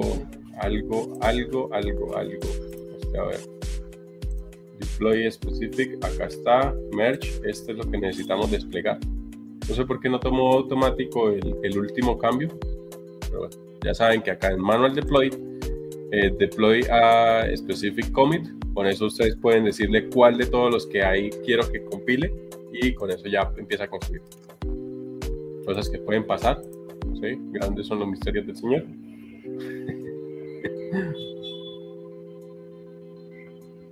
Por acá os debería proponer algún ejercicio más, más extendido en el cual todos los viewers aporten cambios y funcionalidades a algún sistema eh, que ustedes decían, obviamente con alguna tecnología que la mayoría domine yo he hecho varias veces la propuesta, pero no todos se animan. Creo que hay muchas personas que de pronto le da miedo el, código. Ahí puse el, ejercicio claro. La página de TriCatch está. Yo compré el dominio con ese objetivo de que hiciéramos un portafolio entre todos y que se pudiese practicar ese tipo de cosas pues a una mayor escala. Eh, pero no, no nadie se ha animado del todo a, a meterle mano. Entonces, por eso también gran parte de las transmisiones eh, me he enfocado más en hacer ejercicios eh, conceptuales, bueno, esto ya explicó, antes que de pronto cosas que sean de abrir términos y demás, porque ahí veo que o se aburre o no participa. ¿no? Entonces, no, no, no es como el enfoque, sino más bien cojamos conceptos y con eso ya después lo podemos aplicar con más calma. Bueno, esta cosa ya terminó, acá dice mi página web y este, entonces si se dan cuenta, ya ambos están al mismo nivel y quedaron desplegados. Entonces ahí tienen dos herramientas con las cuales pueden trabajar y son fáciles. Este normalmente queda sincronizado, de pronto es algo en la parte de, de no sé, pues que a ver si fue que se me olvidó decirle que sí desplegar automático, pero eso debe quedar automático el, el despliegue, no sé por qué se comportó así. Ah, acá está. Autodeploys, no. Editar, sí, y ya. Cada vez que se haga un cambio, despliega automáticamente a eso. Es importante que tengan en cuenta que si tienen esto configurado en su, en su parte de producción, o sea, en su ambiente de producción, si ustedes hacen un merge, al, apenas hagan el merge al branch master o main, esto se va a ir a producción. Entonces, a veces también por seguridad se deja que para hacer el despliegue con algunas herramientas como Octopus, que es una plataforma para hacer despliegues, hasta que no tiene la revisión de personas específicas, no se puede hacer paso a producción. Y eso lo hacen precisamente para controlar qué es lo que va a salir y que no cualquiera pueda venir y, mandar algo fácilmente a producción. A ver, es este Octopus Deploy. Cuando trabajé con la empresa de Estados Unidos, allá se utilizaba mucho esta, esta herramienta de Jenkins, que es otra herramienta que también pueden ver en temas de CICD. Eh, se, hacía, se subía el código, obviamente eso era .NET, hacía el .exe, generaba el artifact, de ahí lo movía, lo tenía ahí pendiente y con Octopus se le decía quiero la versión tal en despliegue en tal ambiente y él automáticamente cogía lo que construyó el artifact que generó Jenkins y lo disponía y lo desplegaba ya. En Octopus había una cosa que era pasos. paso 1, descargue el artifact. Paso 2, corra este comando y póngalo en carpeta. Paso 3, notifique un canal de Slack. Paso 4, limpie todo. Paso 5, confirme que está todo funcionando correctamente. Eso es lo que hacía esa herramienta. Puede que también lo encuentren en su ambiente de producción. Por ahí Carlos dice, eh, bueno, ¿qué tal Carlos? ¿Cómo vamos? Gracias por explicar, yo recién estoy aprendiendo. Fresco, esa es la idea de esto, aproveche mucho el espacio, pregunten todo lo que tengan. Eh, creo que ese es el objetivo. Eh, por acá hay mucho que aprender, pero son temas necesarios. Sí, pero lo que les digo, no se maten la cabeza con aprender, es que me tengo que aprender el todo, todo, todo, toda la guía de comandos de Docker o toda la línea de comandos de GitHub para poder empezar a trabajar. No. Aprendan las bases, o sea, lo mínimo que les le piden para trabajar, pero antes de cualquier cosa y aplíquenlo en cualquier tecnología, cualquier cosa que vayan a hacer, conceptualicen bien, entiendan para qué sirve, qué pueden hacer con eso, hasta dónde me llevan antes de aprenderse un comando. Entiendan para qué sirve la tecnología y créanme que con eso ustedes no van a tener que saberse toda la documentación para poder crear un proyecto o solucionar un problema que en últimas es lo que hace un desarrollador, solucionar problemas. Ustedes simplemente dicen, Docker, ¿para qué me sirve? Containerizar eh, aplicaciones y me va a facilitar levantar ambientes de manera local y desplegar fácil en la nube, escalar y demás. ¿Cómo lo puedo hacer? Ah, no, allá yo sé que puedo crear imágenes. No sé qué comando utilizo, entonces yo ya con mi concepto de que yo allá puedo construir una imagen y levantar un, no sé, un contenedor para bases de datos MySQL. Sé que se puede hacer, no sé cómo se hace, entonces ya me queda más fácil buscar en Google. Tutorial de cómo levantar un Docker o una imagen, un contenedor de Docker de MySQL. Ahí les sale un tutorial, lo hacen, se guían de eso y lo despliegan ¿De dónde partí? De tener el concepto de cómo funcionaba, saber que eso lo puedo hacer con la tecnología. ¿Cómo lo voy a hacer? Ah, bueno, ese pedacito todavía no me lo sé, pero en ese busco en Google y encuentro. Utilizo ChatGPT y encuentro. Esas son las herramientas y creo que esa es la forma correcta en la cual ustedes no se van a matar la cabeza tanto y sí van a ser realmente efectivos en su trabajo. No es aprenderse un montón de comandos, es conceptualizar y saber las, los alcances que tiene la tecnología y de ahí para allá eso anda solo. Por acá nos dice, en la empresa que yo trabajaba es staging, área, commit, push y producción. ah, bueno, cada quien le escoge su nombre, pero por formato estándar es dev, QA, staging y producción. Ese es el ideal. Puede que haya más, pero el ideal son esos cuatro. Pero hay muchas empresas en las que solamente hay dev y producción, muere. o dev, QA y producción, muere. Entonces, varía dependiendo de la empresa, pero sí es bueno que aprendan a entender qué hace cada una de las ramas, cuál es el alcance y qué pueden hacer allá. Aprendan a utilizar Git, con eso no les va a faltar nada. Eh, buenos tratos, ¿qué tal? Buenos tratos, ¿cómo vamos? Dice, ¿en qué estamos? Recién me conecto. Bueno, el live de hoy o el objetivo era eh, hacer el despliegue de una página web de manera rápida, concisa y efectiva. Ya hicimos el ejercicio con dos plataformas, con render.com, con netlfly.com. También tuvimos la oportunidad de hacer una revisión de una pull request hacia un repositorio en GitHub y ver cómo se disparan los ambientes, eh, las acciones de integración continua y despliegue continuo a través de la configuración de estas plataformas. Y pues ahí se vio. En un ejercicio automático, en el otro no fue automático, pero ya vimos cómo se puede resolver de manera manual. Entonces estuvo chévere. por acá dice, eh, ya mandaste, listo. Juan Camilo dice, ¿dónde compraste el dominio? el dominio yo se lo compré en una página que se llama Host, pero ya que recuerdo, yo me inscribí en una plataforma y de ahí tengo cupones de descuento para dominio. Me toca buscarlo y generarlo. Para que si, alguno de ustedes quiere comprarse su dominio o hacer alojamiento, de ahí pueden con el código obtener un descuento y pues comprarlo. Si tienen ya un dominio, pero totalmente libre. Ahora, por acá dice, eh, Sebastián, mande PR y eh, mande PR y practican. Es, este es el momento de aprender sin problemas a tumbar el sitio. no se va a caer el, HTML, o sea, ya sería muy perverso que alguien tumbe un HTML. Pero sí, o sea, aprovechen lo que dice Sebastián. En este momento ustedes pueden bajarse el repositorio, ir escuchando, ir haciendo ahí. Como se dieron cuenta, no estamos metiendo 200 líneas, sino es algo muy puntual, muy específico y con lo cual es con lo cual van a poder practicar. Entonces, eh, eso, eso sirve de práctica y pues lo podemos validar. Acá nadie les va a decir, oiga, ¿qué pasó que metió esa vaina mal y se cayó el ambiente? Entonces, aprovechen estos espacios, aprovechen. Yo eso es lo que más les insisto. No dejen para después cuando los estén acosando porque de pronto no llegaron con, con el ambiente. Bueno, de acá de este lado eh, por acá, ¿qué más dice? Eh, ¿En qué andamos? Recién me conecto. Dani, ¿qué tal, Dani? Bienvenido acá al live. Básicamente desplegando sitios a la nube. Ese es, el objetivo. Tratar de hacer algunas prácticas con GitHub, tratar de resolver dudas. En general, ese es como el objetivo, resolver preguntas, cualquier cosa. Eh, Sam, hola Sam, ¿cómo vas?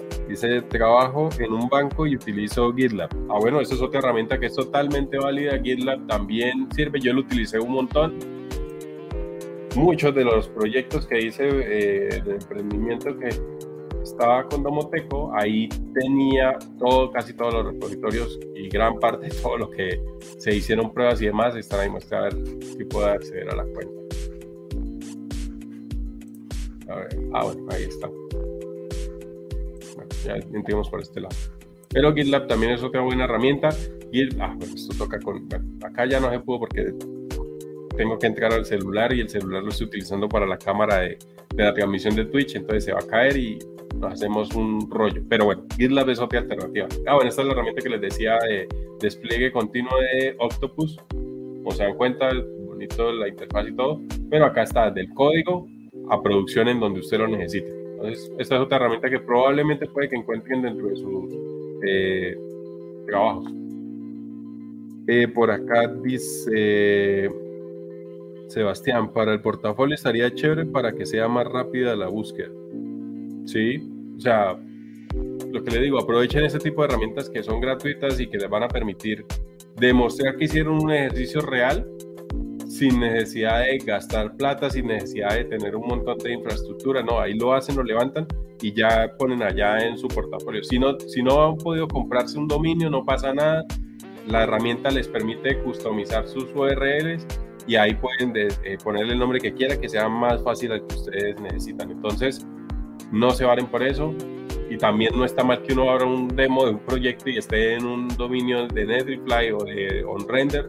No pasa nada eso es totalmente válido. Lo que principalmente se recalca o, resalta como tal es que hizo el ejercicio y sabe desplegar un repositorio utilizando integración continua y despliegue continuo. Eso es lo rescatable de esa parte. Eh, ¿En cuánto podrá salir el dominio, Julián? Eh, no sé, hay dominios que empiezan como desde, he visto desde 9, 10, 9, de 9 a 12 dólares, creo que es el rango desde, desde el cual arrancan los dominios. Ya obviamente hay unas extensiones que son muy específicas y que pues pueden variar el costo del dominio como tal. Obviamente hay dominios de 500 dólares, 600 dólares, pero lo que digo, depende de cuál es el que usted está buscando. Los .com son los más estándares, no son tan costosos. Otros son los .co, eh, los .io, que son bastante utilizados en desarrollo, esos sí son, sí son costosos, pero según como ustedes lo necesitan. Osmos dice mi mano, yo en casi seis años solo he usado GitLab, ahorita que estoy en un proyecto open source sí le estoy dando a GitHub. Es importante que tengan su perfil de GitHub, yo acá pues les muestro el mío, no es que sea perfecto, pero sí que con, los, las herramientas para construir esta, esta, este ritmo de presentación, la utilicen para que se vea algo, o sea, que, se vea, no, algunos ni foto le tienen, ni descripción, ni nada, sino que acá se vea como que ahí hay alguien que se interesa por lo que está haciendo y realmente no fue por error que abrió la cuenta de GitHub.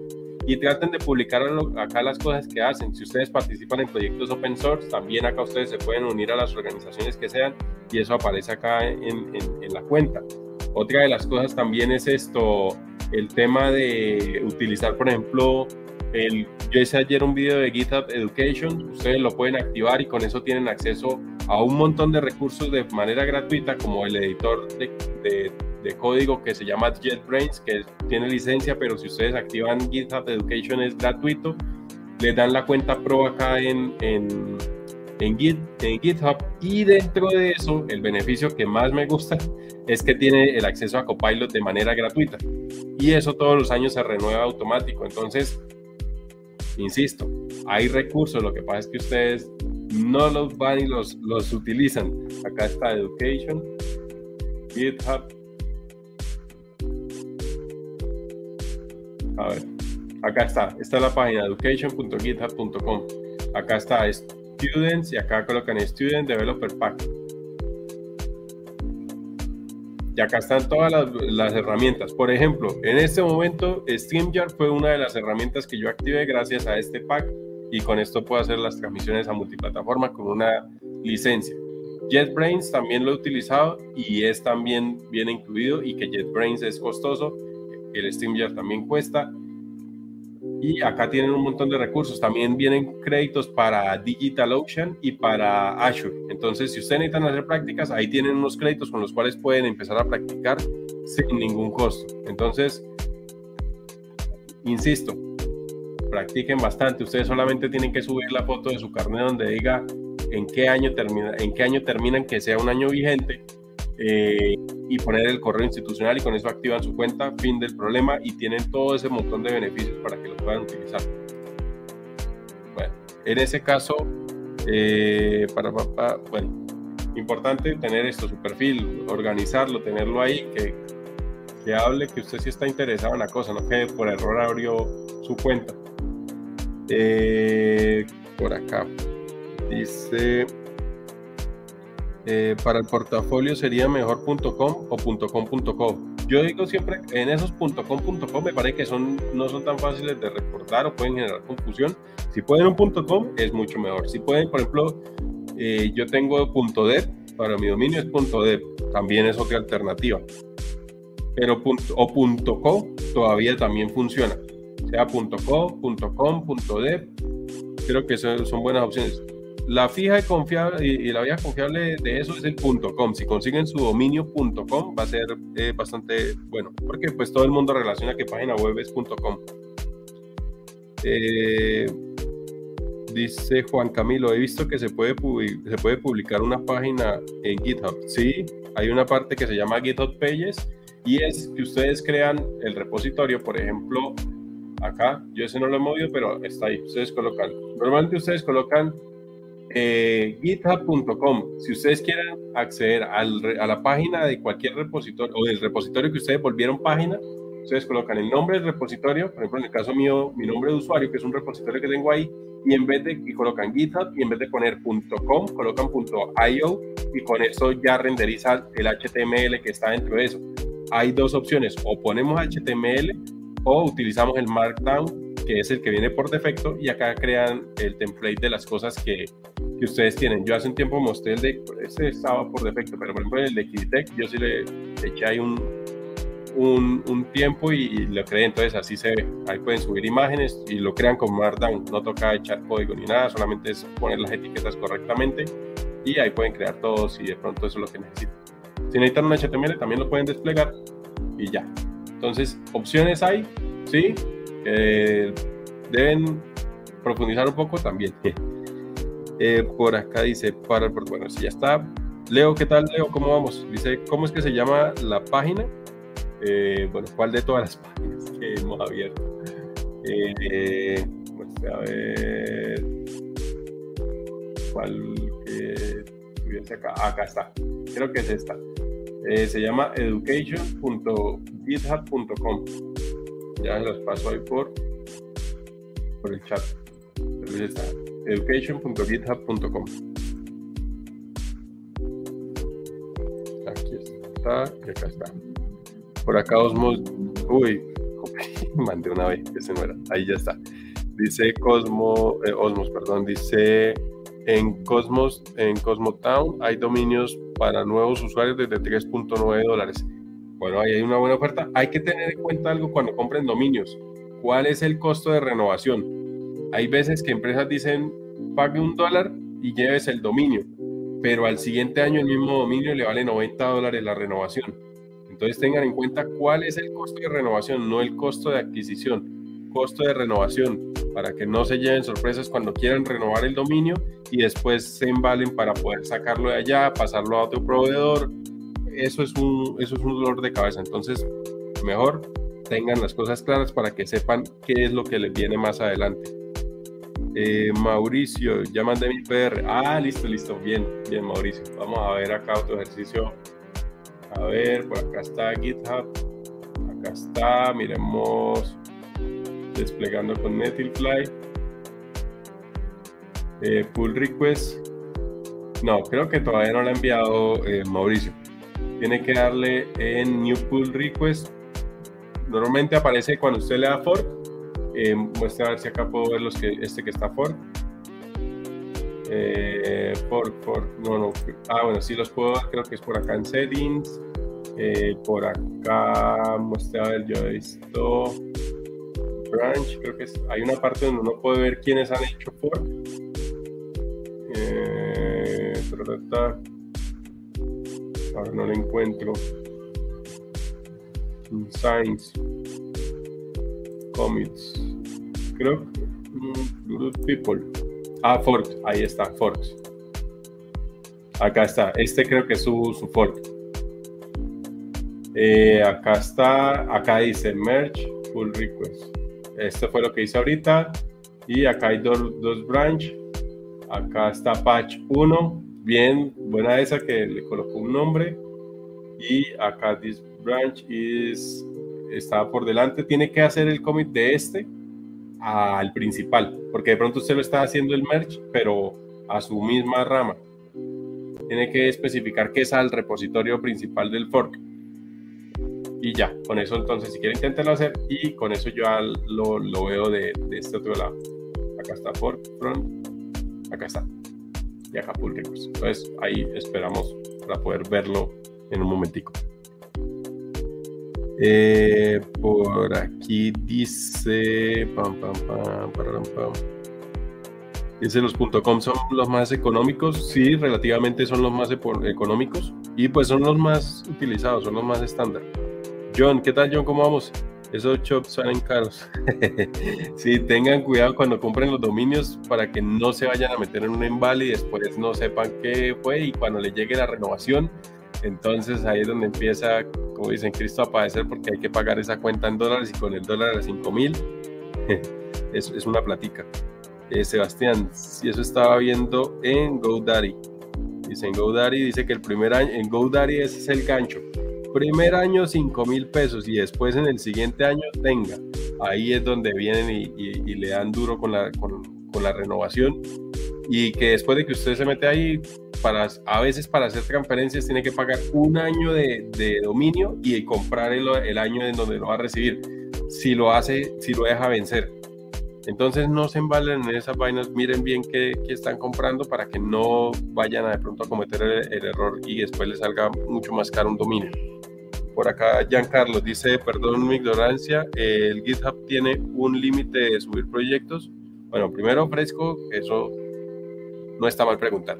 Eh, por ahí, en cuanto al tema del límite, no, no tiene límites, aunque se supone que las cuentas sí tienen un tamaño en la cuenta, en la parte gratuita, de el espacio total de los repositorios. Ese sí es el límite. No recuerdo cuántas gigas son, pero creo que pues yo tengo mi cuenta de GitHub hace años y hasta ahora nunca me ha dicho, oiga, ya se le llenó el espacio, ya se le va a llenar, pague más, no.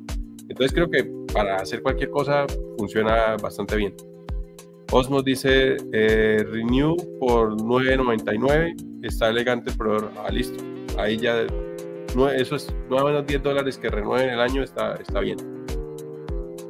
Eh, dice GoDaddy es lo peorcito. Mejor Namecheap. Namecheap es otra opción. Yo tengo códigos eh, de Namecheap y de Hostinger, si no estoy mal.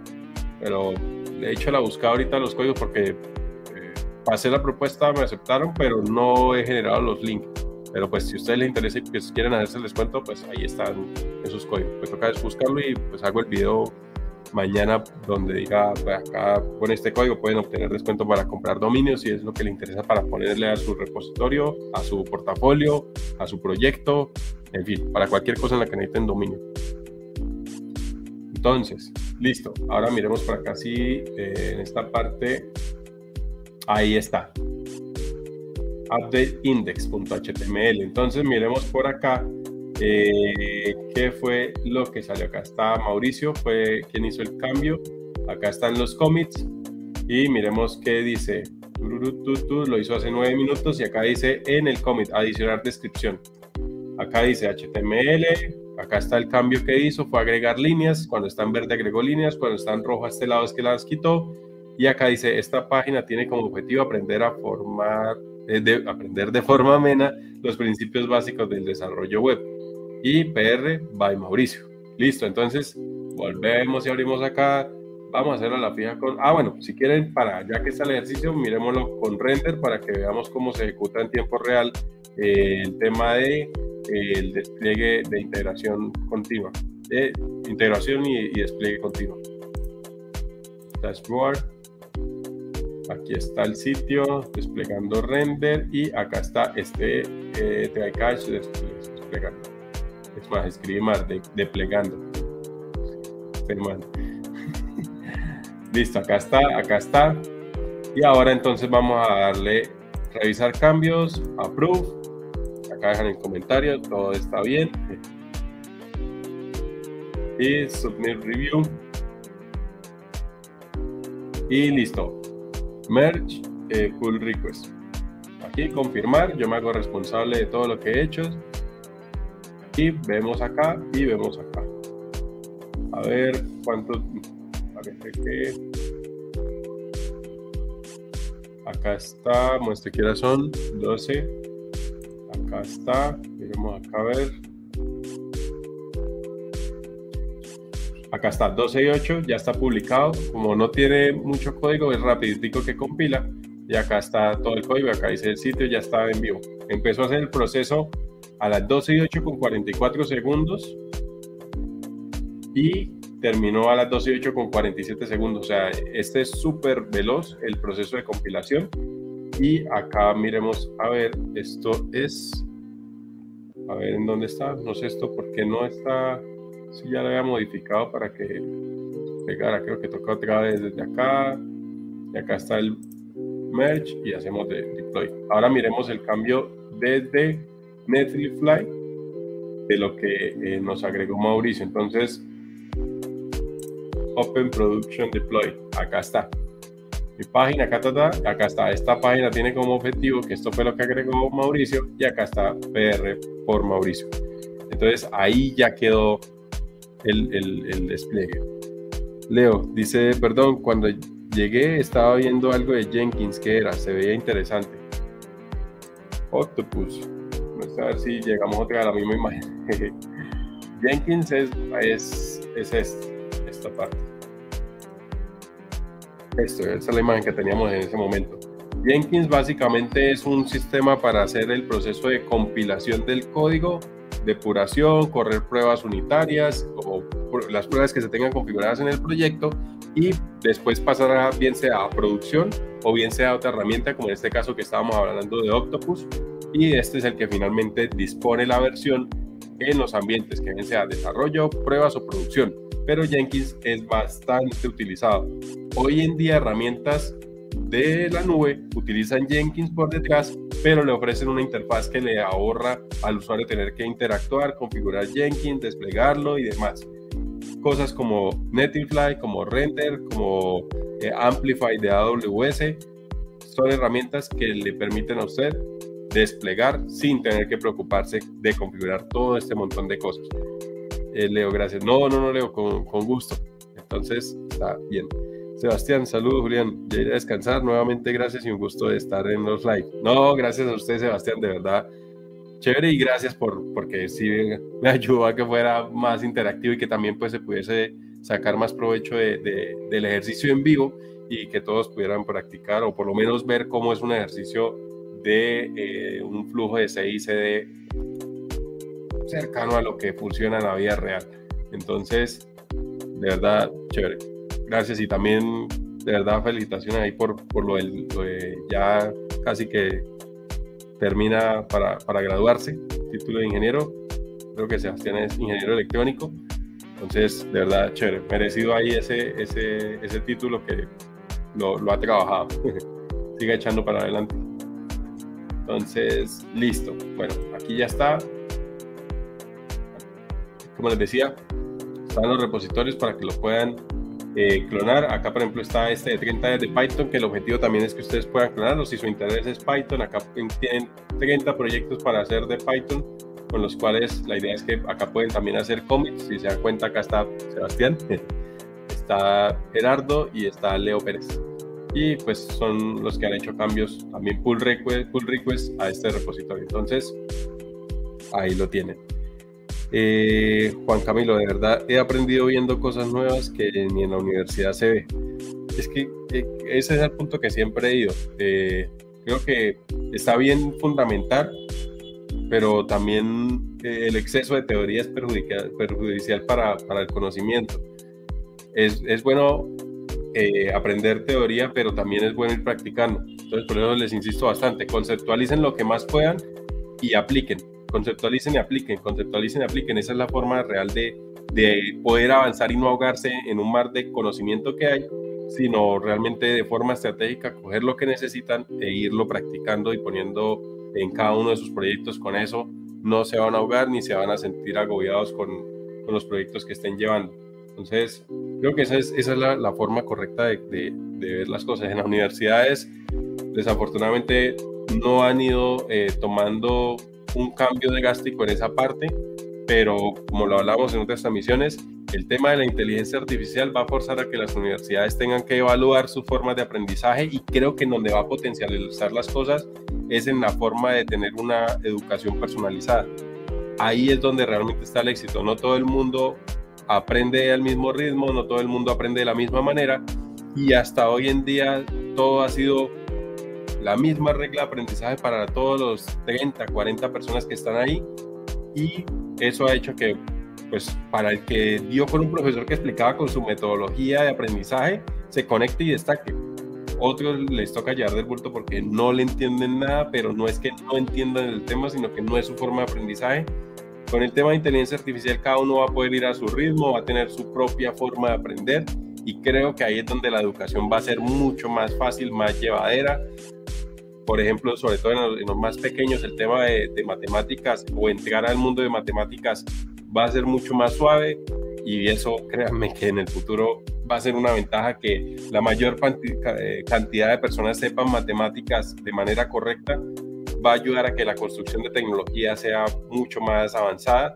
Sí, con esa proporción que tenemos hoy en día, que los que realmente saben matemáticas, yo creo que del 100% de la población será, es solo menos del 10% realmente dominan matemáticas.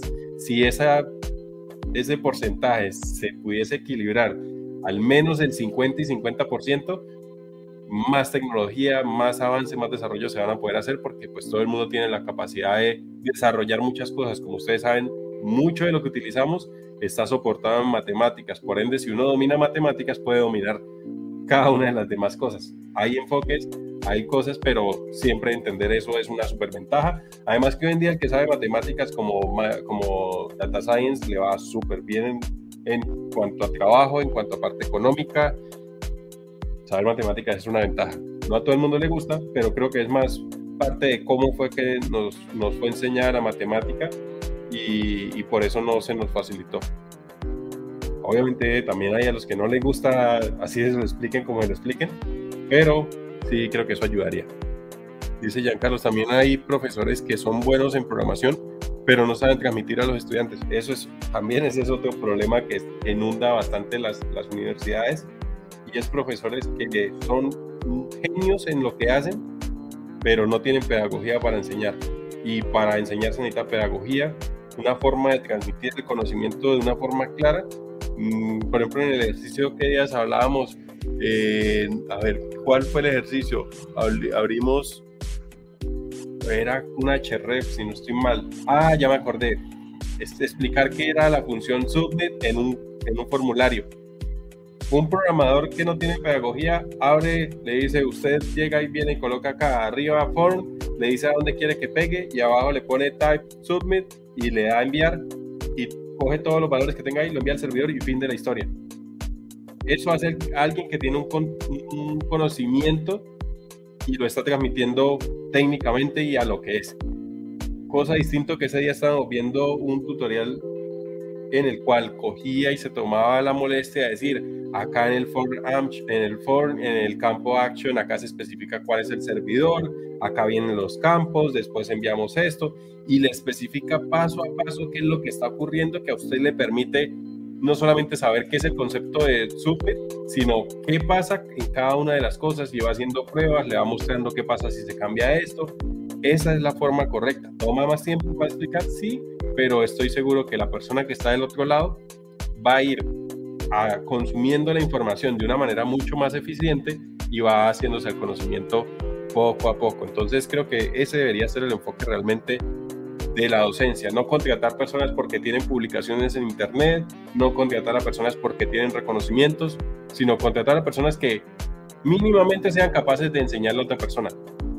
Genios y cracks, chévere por ellos, pero en una comunidad educativa lo que se necesita es que, chévere que sean genios, pero que realmente la comunidad aprenda. No comunidad idolatrándolos porque son genios, no, eso no es lo que se necesita. Y en eso pecan muchas universidades porque es que trabaja en X empresa, porque tiene tantos papers publicados en Internet, porque tiene un nombre con trayectoria, pero ¿de qué sirve eso? Para escuchar a una persona con un ego por las nubes tres horas en cada clase, realmente eso no vale la pena y eso no construye sociedad, no construye conocimiento. Y creo que es un punto que, que deben ir viendo cómo lo, lo encaminan. Dice Sebastián Ariza. ¿Qué tal, Sebastián? ¿Cómo vamos? la metodología que aplican en la enseñanza muchas veces no está tan clara y eso hace que también muchas personas desistan de esto porque lo ven complicado, porque no lo entienden a la primera, porque no se toman el tiempo de resolver, porque a veces no se puede preguntar. Pero, insisto mucho, con el tema de Machine Learning, esto va a cambiar, va a ayudar a que cada uno tenga su propia ruta de aprendizaje. Entonces, de ese lado. Bueno, y acá hago la pausa. Muchas gracias a quienes están acá conectados, a quienes están compartiendo la transmisión. Si pueden compartirla, les agradezco que lo hagan. A quienes dan like, de verdad también súper chévere que, que ayuden en esa difusión y pues en transmitir los mensajes. Y pues nada, eh, de ese lado voy a mirar por acá que otro comentario está pendiente. Eh, por acá dice, a ver, espérame, por acá. A ver, ¿qué dice? Dice. Eh, dice. Total, es mejor un ambiente así práctico en, en, modo mundo real. ¿sí? Y las universidades tienen la forma de hacer despliegues o tener ambientes en los cuales puedan hacer los ejercicios. Ustedes están estudiando con mínimo 30 personas, mínimo 30 personas. Ahí se pueden crear ejercicios en los cuales interactúan, todos están en el mismo salón, todos están en modo, tengo clase, tengo que estar acá dos horas, ¿por qué no hacemos cosas que sean prácticas? Creo que eso ayudaría un montón. Como anécdota, hace unos más o menos nueve años participé en una reunión donde estaban haciendo un lanzamiento acá en, en, un bar en Bucaramanga, por un lado del bar que tenía tecnología, que era que los vasos tenían tax RFID y tenían pantallas donde veía cada vaso cuánta cerveza había consumido y tenía dispensadores en cada mesa y uno acercaba el vaso con su tag, le dispensaba y al final dividían la cuenta y ya sabían cuánto le correspondía a cada uno con base en su consumo. Esa era una de las novedades. La otra novedad que tenían era que la UIS iba a presentar los nuevos eh, profesores que estaban trayendo para poder implementar el modelo de, de, tecnología para la modernización del sistema educativo de la UIS. mínimamente tenían que ser doctores.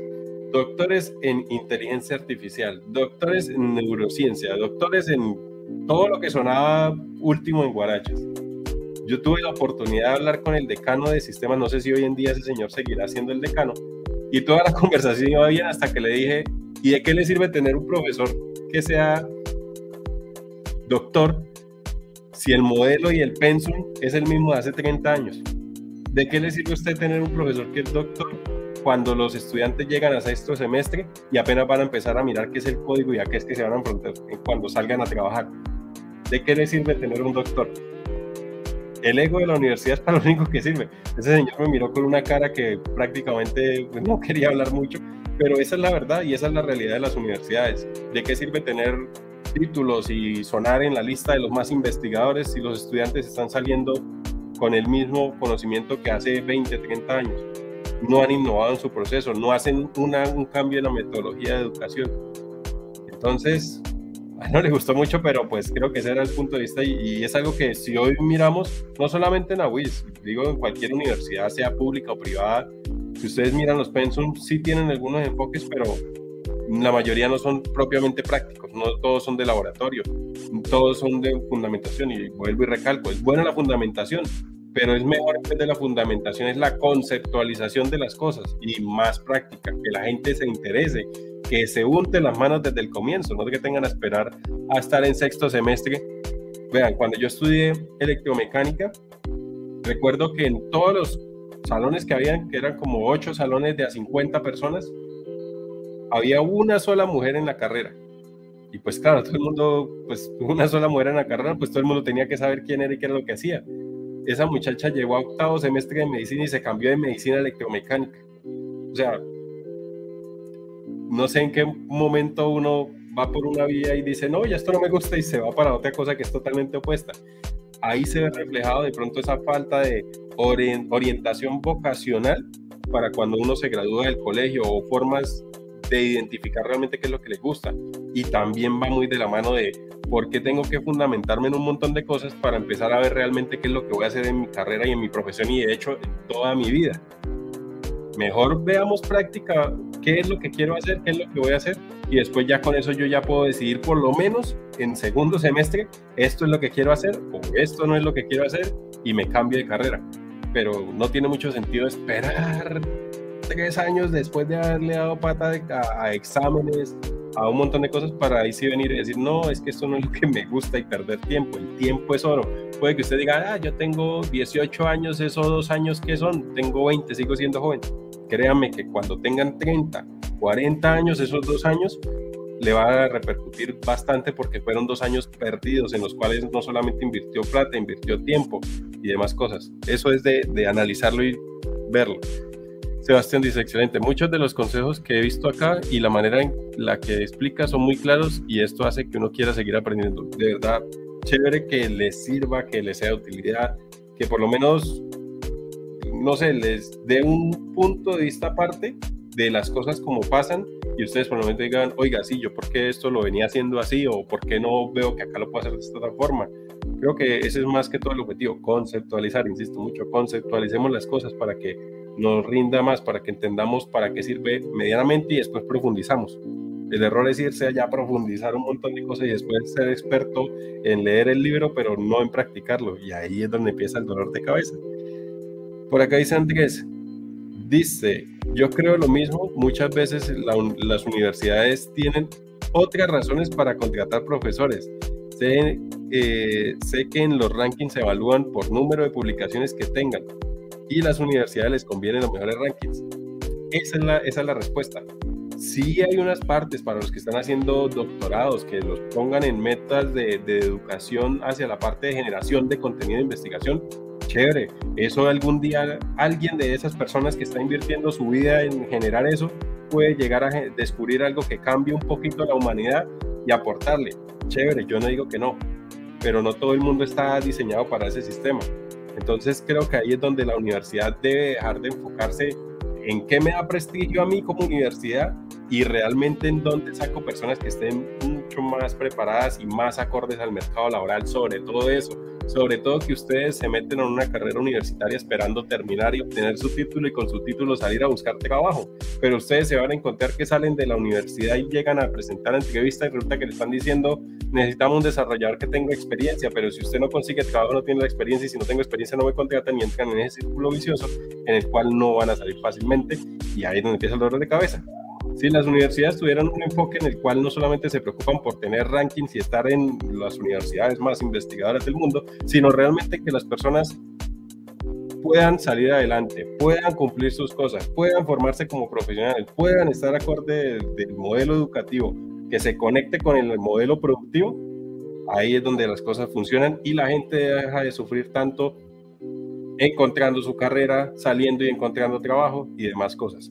Ese debería ser el enfoque, por lo menos en mi humilde opinión.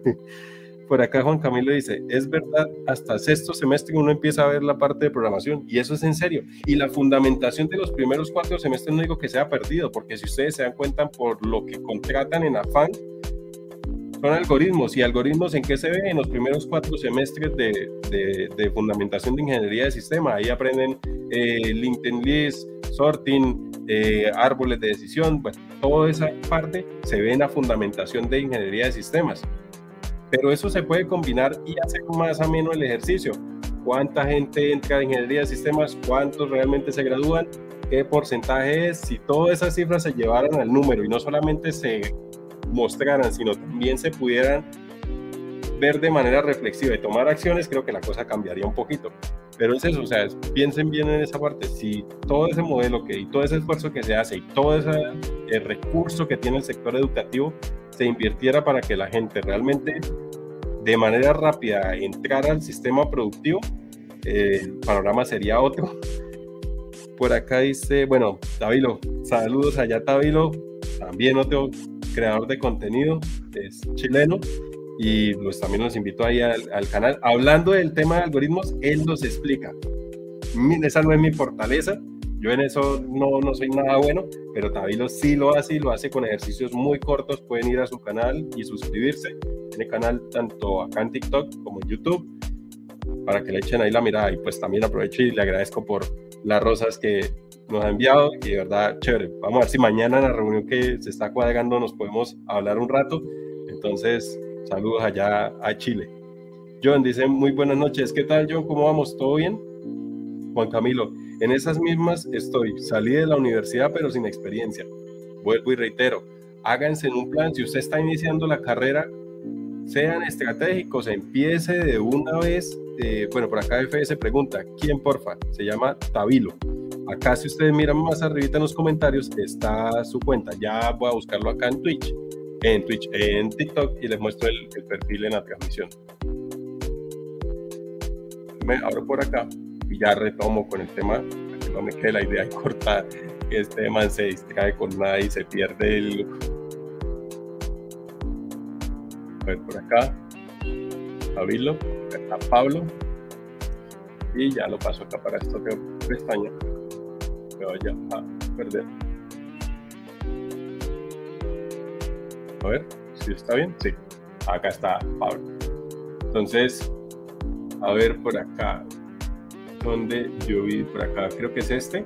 Si no estoy mal, este es un video resolviendo ejercicios. Este, a ver. Ah, sí, este es uno de los ejercicios que, que, Pablo resuelve y explica parte a parte de cómo es que se hace para poder llegar a la, respuesta. Vi que también hace ejercicios de lead code.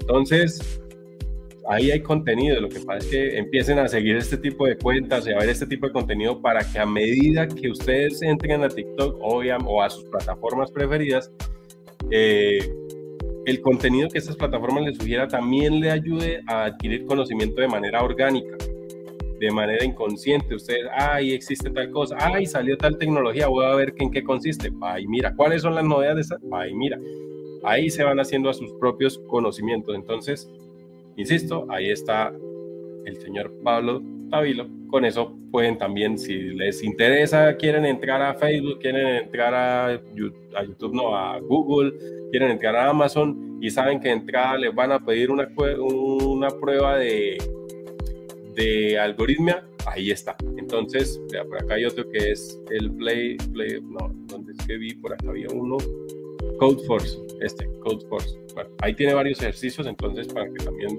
lo sigan y le echen la revisada. Eh, por acá dice, mm, ah bueno, volviendo al tema de la universidad y qué es lo que deben hacer. Hagan su plan de carrera. Yo voy a entrar a la universidad, me gusta la universidad, chévere que estoy ahí, pero tengo que aprovechar que son cinco años en los cuales voy a estar la mayor parte de las personas centrada en sacar mi carrera y voy a tener tiempo, no tengo responsabilidades y puedo hacerlo. Entonces, ¿qué van a empezar a hacer? A la par que están tomando sus clases, métanse a FreeCodeCamp, a roadmap.sh, a si pueden comprarse una cuenta de Platzi a Platzi, a cuánto curso le ayude a usted a adquirir conocimiento y empieza a construir proyectos, le va a servir un montón. Que eso usted le dedique dos semestres dos semestres a la par de lo que va sacando su carrera. No deje de sacar su carrera, eso sí, importante. Y después de eso, tercer semestre, vamos a empezar a consolidar el conocimiento haciendo proyectos. Listo, saque un semestre para hacer proyectos. En cuarto semestre, usted ya está en el punto en que tiene conocimiento y tiene proyectos. O sea, ya tiene conocimiento y tiene práctica. Vamos a empezar a aplicar a trabajos. Y probablemente entre cuarto y quinto semestre usted ya lo contrata a una empresa como trainee, como desarrollador junior, y usted apenas va llegando a la mitad de su carrera. Cuando usted se gradúe, si lo hizo así, cuando usted se gradúe en los cinco años de la universidad, usted va a salir ingeniero de sistemas con tres años de experiencia. Desarrollador semi-senior. ¿Creen que eso no va a ser mucho más competitivo que salir de la universidad solamente con el título debajo del brazo? Eso es mucho más eficiente. ¿Y cómo lo hicieron? Porque le invirtieron el tiempo y aprovecharon el recurso. Y sí, salgan, disfruten, pero también esfuércense por conseguir y marcar diferencia. Créanme que si ustedes salen con el título y con la experiencia, es mucho más diferente que si hacen solamente el título. Ahí está la diferencia. Ahí está la diferencia, salir con, con conocimiento y con experiencia. No tienen que hacer más nada. Esa es la clave para que en adelante su carrera despegue sola. En la empresa hace, hace poquito trabajé con, con un muchacho de Medellín, se llama Santiago.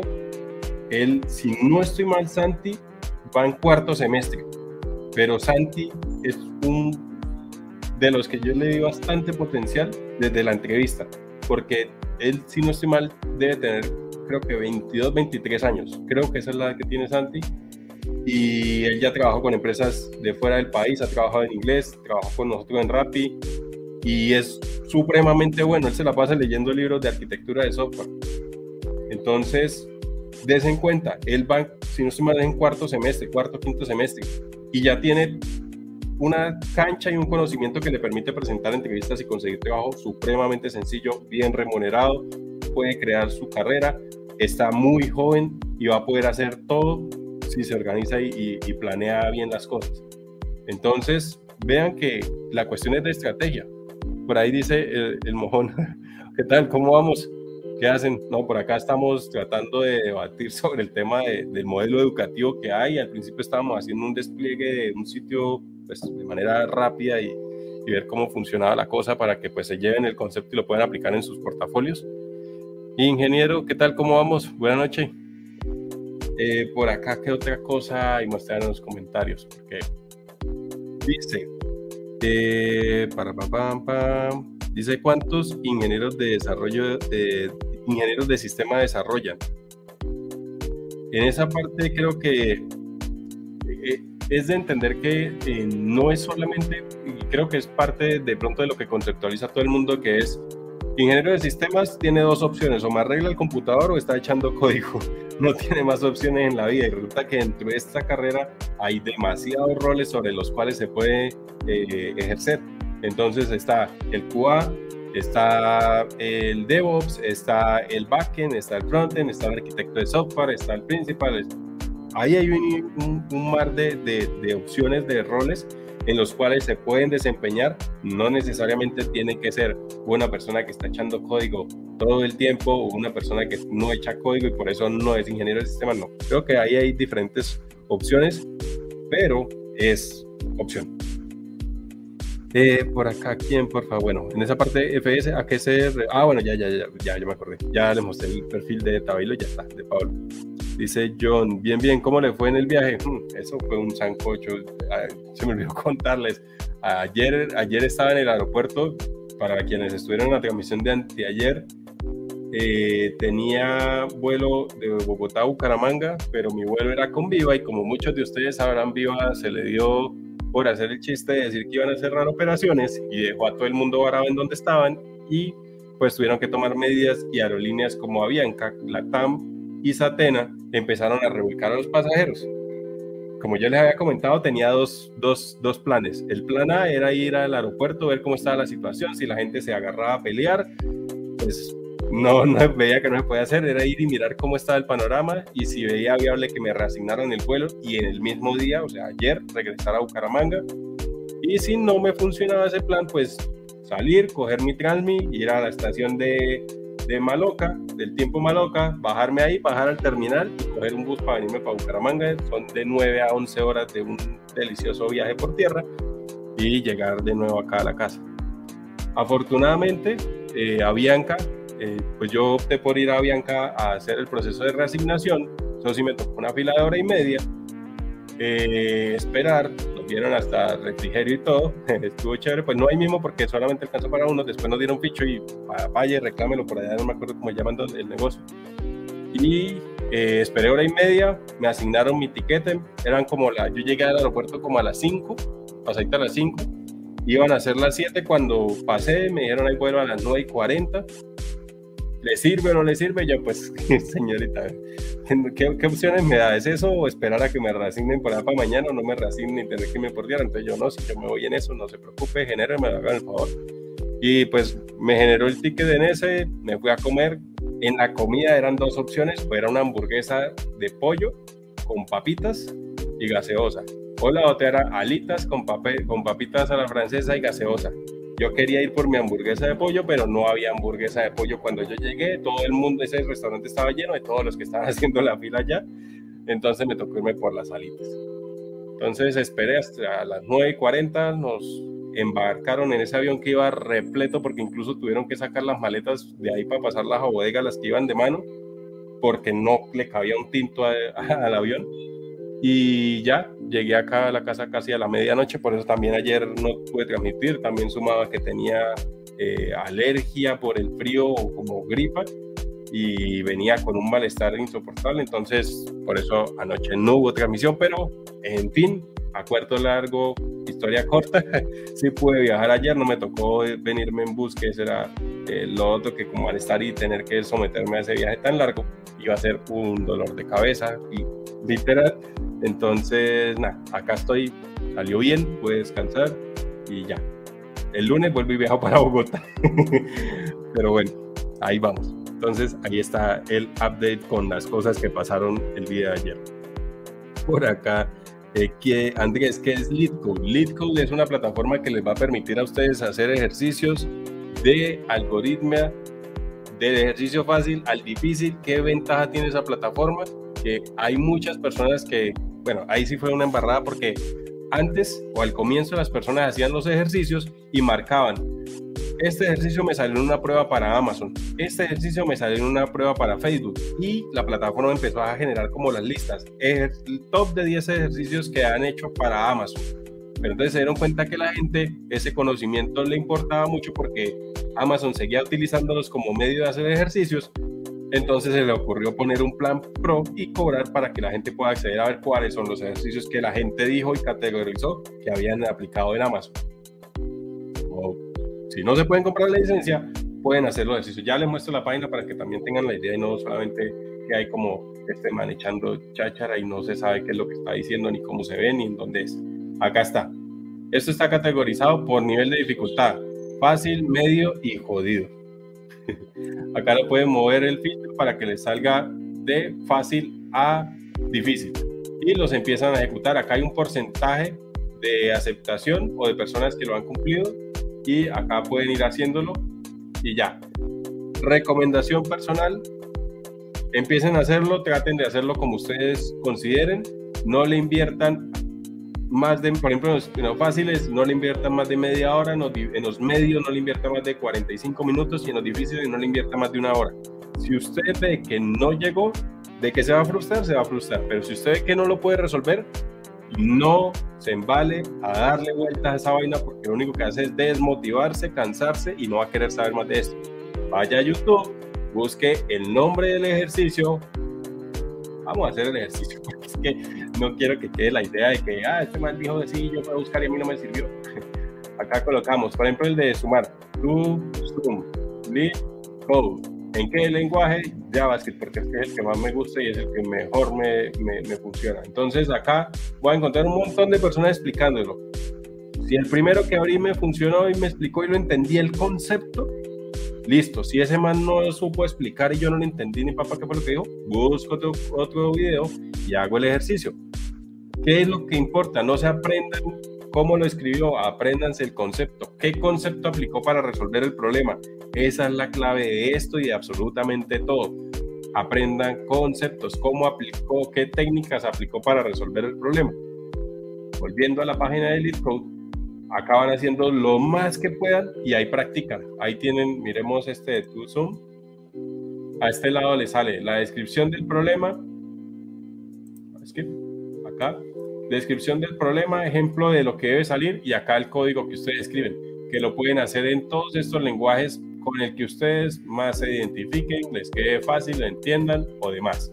Acá meten el código y lo prueban y listo.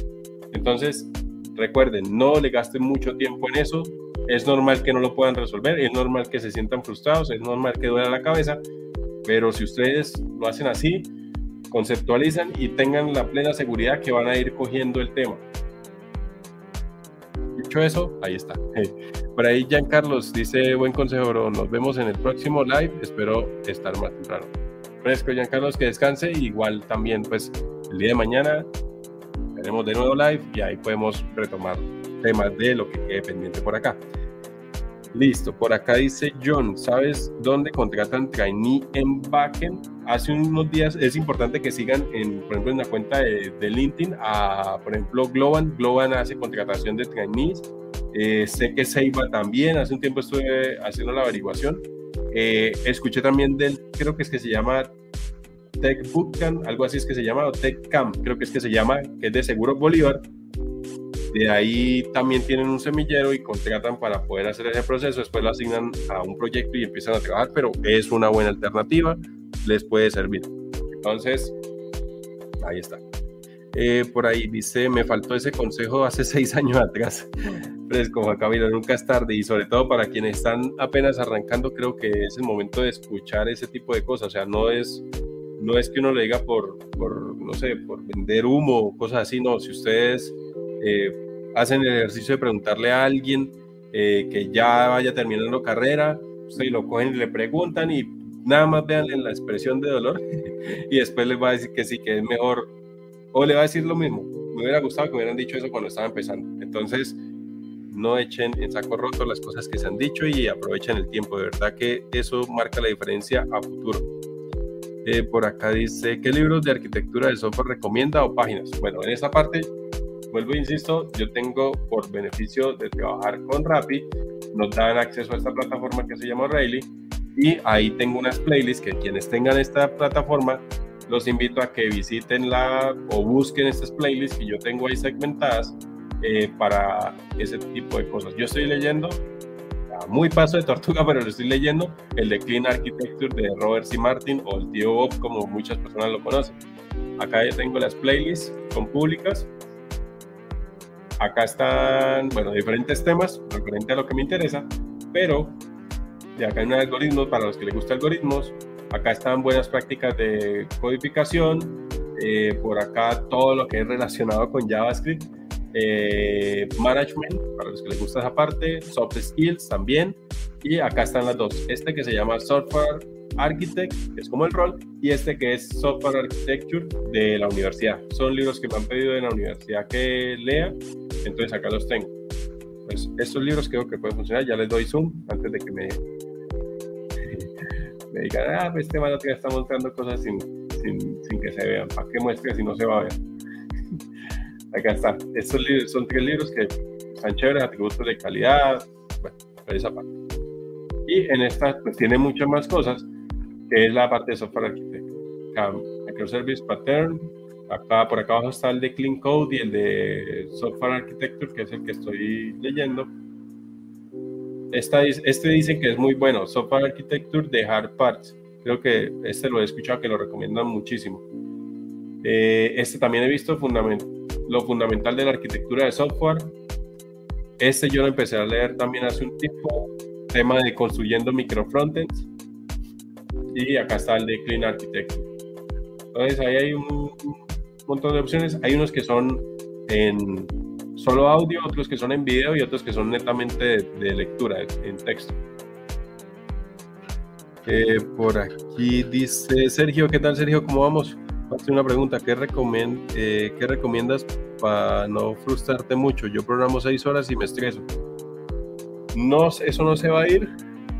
Creo que la estrategia, o por lo menos lo que a mí me ha funcionado, es cuando tengo que hacer algo, sobre todo tener claro el plan de qué es lo que voy a hacer, porque uno tiende a divagar mucho en listo, voy a sacar esto y termino, y como no sé qué hacer, entonces empiezo a divagar y se me empieza a ir tiempo y ahí empieza el problema y uno empieza a, sentirse frustrado, a sentir que no avanza y bueno, todo lo que viene de ese lado.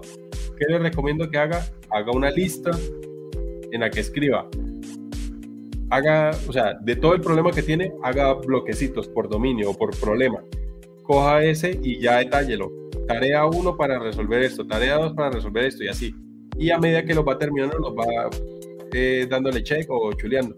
Entonces, de esa manera, usted va viendo va avanzando y no se frustra. También ir al detalle de las tareas, no tan detalle porque también entonces se va a matar la cabeza ahí escribiendo cosas que todavía no tiene pronto en el alcance, pero sí le va a ayudar psicológicamente eso de ir chequeando, es bueno. Entonces, ese es un tip ahí que le puede funcionar. Eh, por acá, eh, Ferney, por ahí volvió. ¿Qué tal, Ferney? ¿Cómo vamos? Dice, ¿qué usas GitHub Web? en la parte, la verdad está el code space de, de, GitHub, no, no lo utilizo mucho por el tema del limitante de recurso de máquina que, que tienen el plan. Eh, si quieren, el de Code Sandbox le puede servir para si quiere practicar algo. Ahí tiene templates de React o de otras eh, librerías o frameworks que se utilizan bastante y puede levantarlo sin necesidad de configurar absolutamente nada ese puede servirle. O el otro que también mencioné es el de playcode.io, ese funciona también. Por acá dice Ferney, no, yo ando estancado porque me piden pagar un hosting y un dominio. Ahí no se estresen. Mañana, compromiso de verdad, hago un video con los códigos que tengo, genero los códigos para descuento para el tema de dominio y hosting y con eso ustedes van a poder hacerlo. Uno es con Namecheap y otro es con Hostinger, si no estoy mal.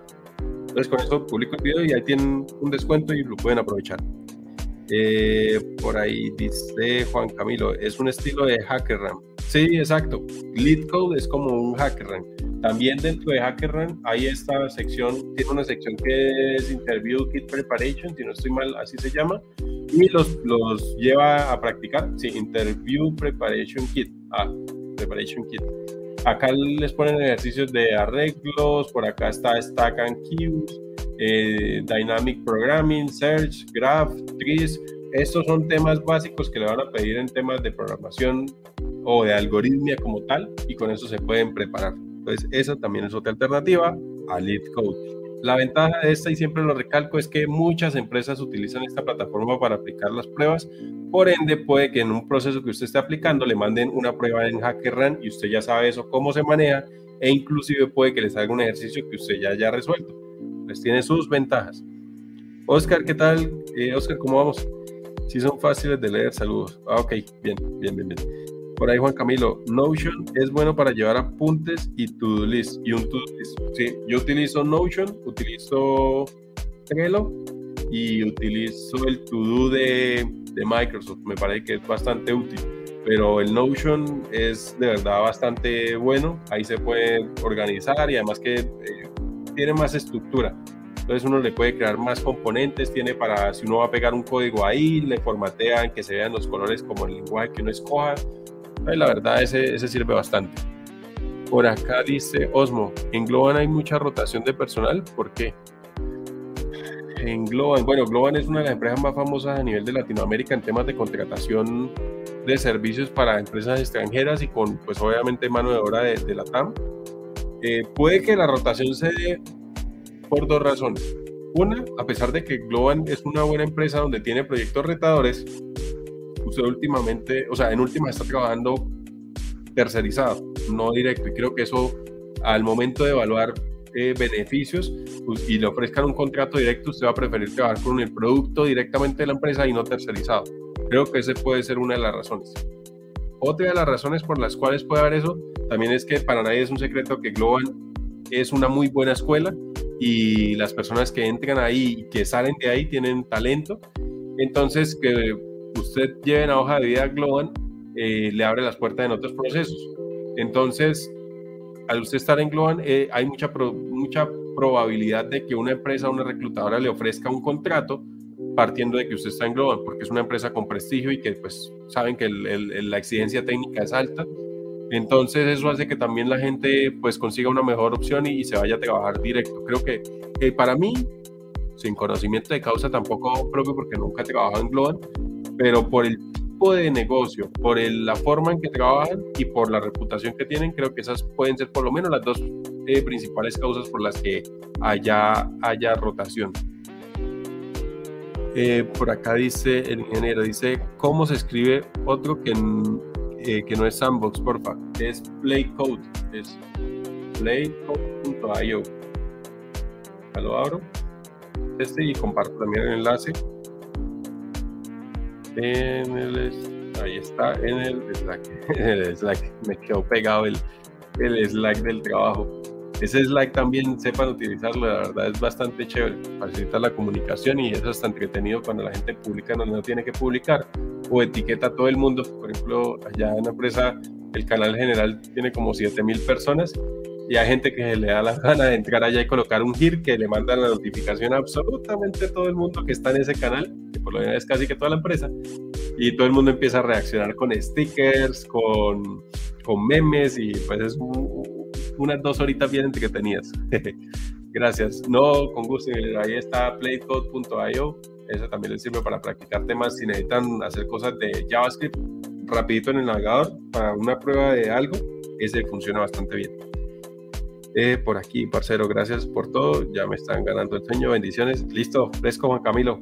Ahí nos vemos. Igual creo que nosotros también acabamos cerrando. Ya vamos volados de tiempo y pues también por la hora. Igual también acá sepan que el ejercicio está abierto. Mañana lo continuamos y pues son todos bienvenidos haría bueno que se seten ahí, un espacio entre 9, media, 10 de la noche que arrancamos y pues ahí podemos seguir dándole a resolver dudas o a ver cómo podemos adquirir más conocimiento. Eh, gracias por todo. Ya, bueno, este que leí ahorita. Jesús, ¿qué tal? Jesús, ¿cómo vamos? Dice, llegué tarde. Eh, ¿qué, ¿qué, programa es los, ¿En qué programa es los cursos? Creo que es la pregunta de Jesús. Eh, no, fresco Jesús, acá nadie llega tarde. Eh, igual, la transmisión la puede volver a ver en YouTube, la puede ver en Spotify y pues nada, acá mañana también la seguimos.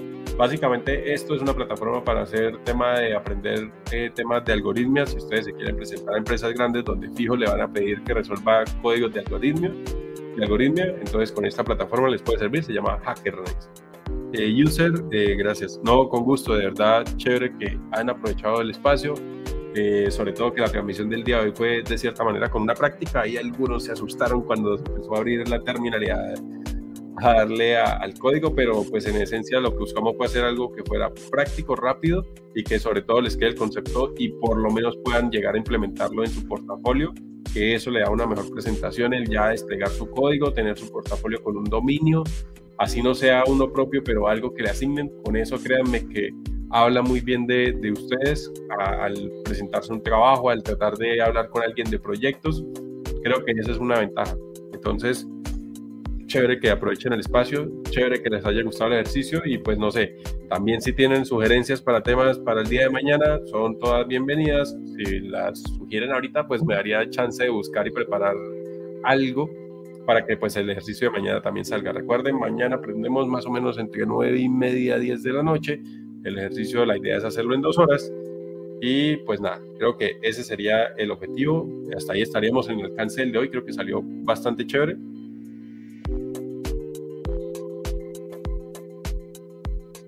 Y pues nada, de verdad, creo que con eso ya finalizaríamos la transmisión del día de hoy. Muchas gracias a cada uno de los que estuvo ahí. Y pues nada, que descansen y recuerden, programen para salir adelante. Y nos estamos hablando. Por ahí, Osmos. muchas gracias. Me va a ver el camino hacia el Terror 4. cuando subes el de hoy? Perdón. No, ya está. Ahí ya pueden entrar a YouTube. Ahorita nada más lo cambia la lista de reproducción que se llama Death Night Tech Talks, que le va a cambiar esa vaina a Catch Live. Ya ustedes después sugerirán si le cambiamos el nombre a la playlist. A playlist. El capítulo a Spotify sí lo subo mañana. Creo que ya que esté todo compilado y disponible, lo subo mañana. Y ahí con eso también lo van a poder llevar, ir escuchándolo o, ir viéndolo. Ahí sí como les quede más fácil. Sebastián, eh, no, con todo el gusto. De verdad, chévere que estén ahí. Y igual, de igual manera, ingeniero, buena noche, que descansen. Y ya, ese sería. Entonces, por acá sería bueno Git para las personas que no tenemos muchos conocimientos. Ah, está bien. Git, mañana un tema de Git, entonces ahí lo apunto. Mañana, de momento, nos vamos con Git. Creo que es un tema corto y con el que podemos ir avanzando. Trato de buscar recursos gráficos y con eso creo que no nos perdemos tanto.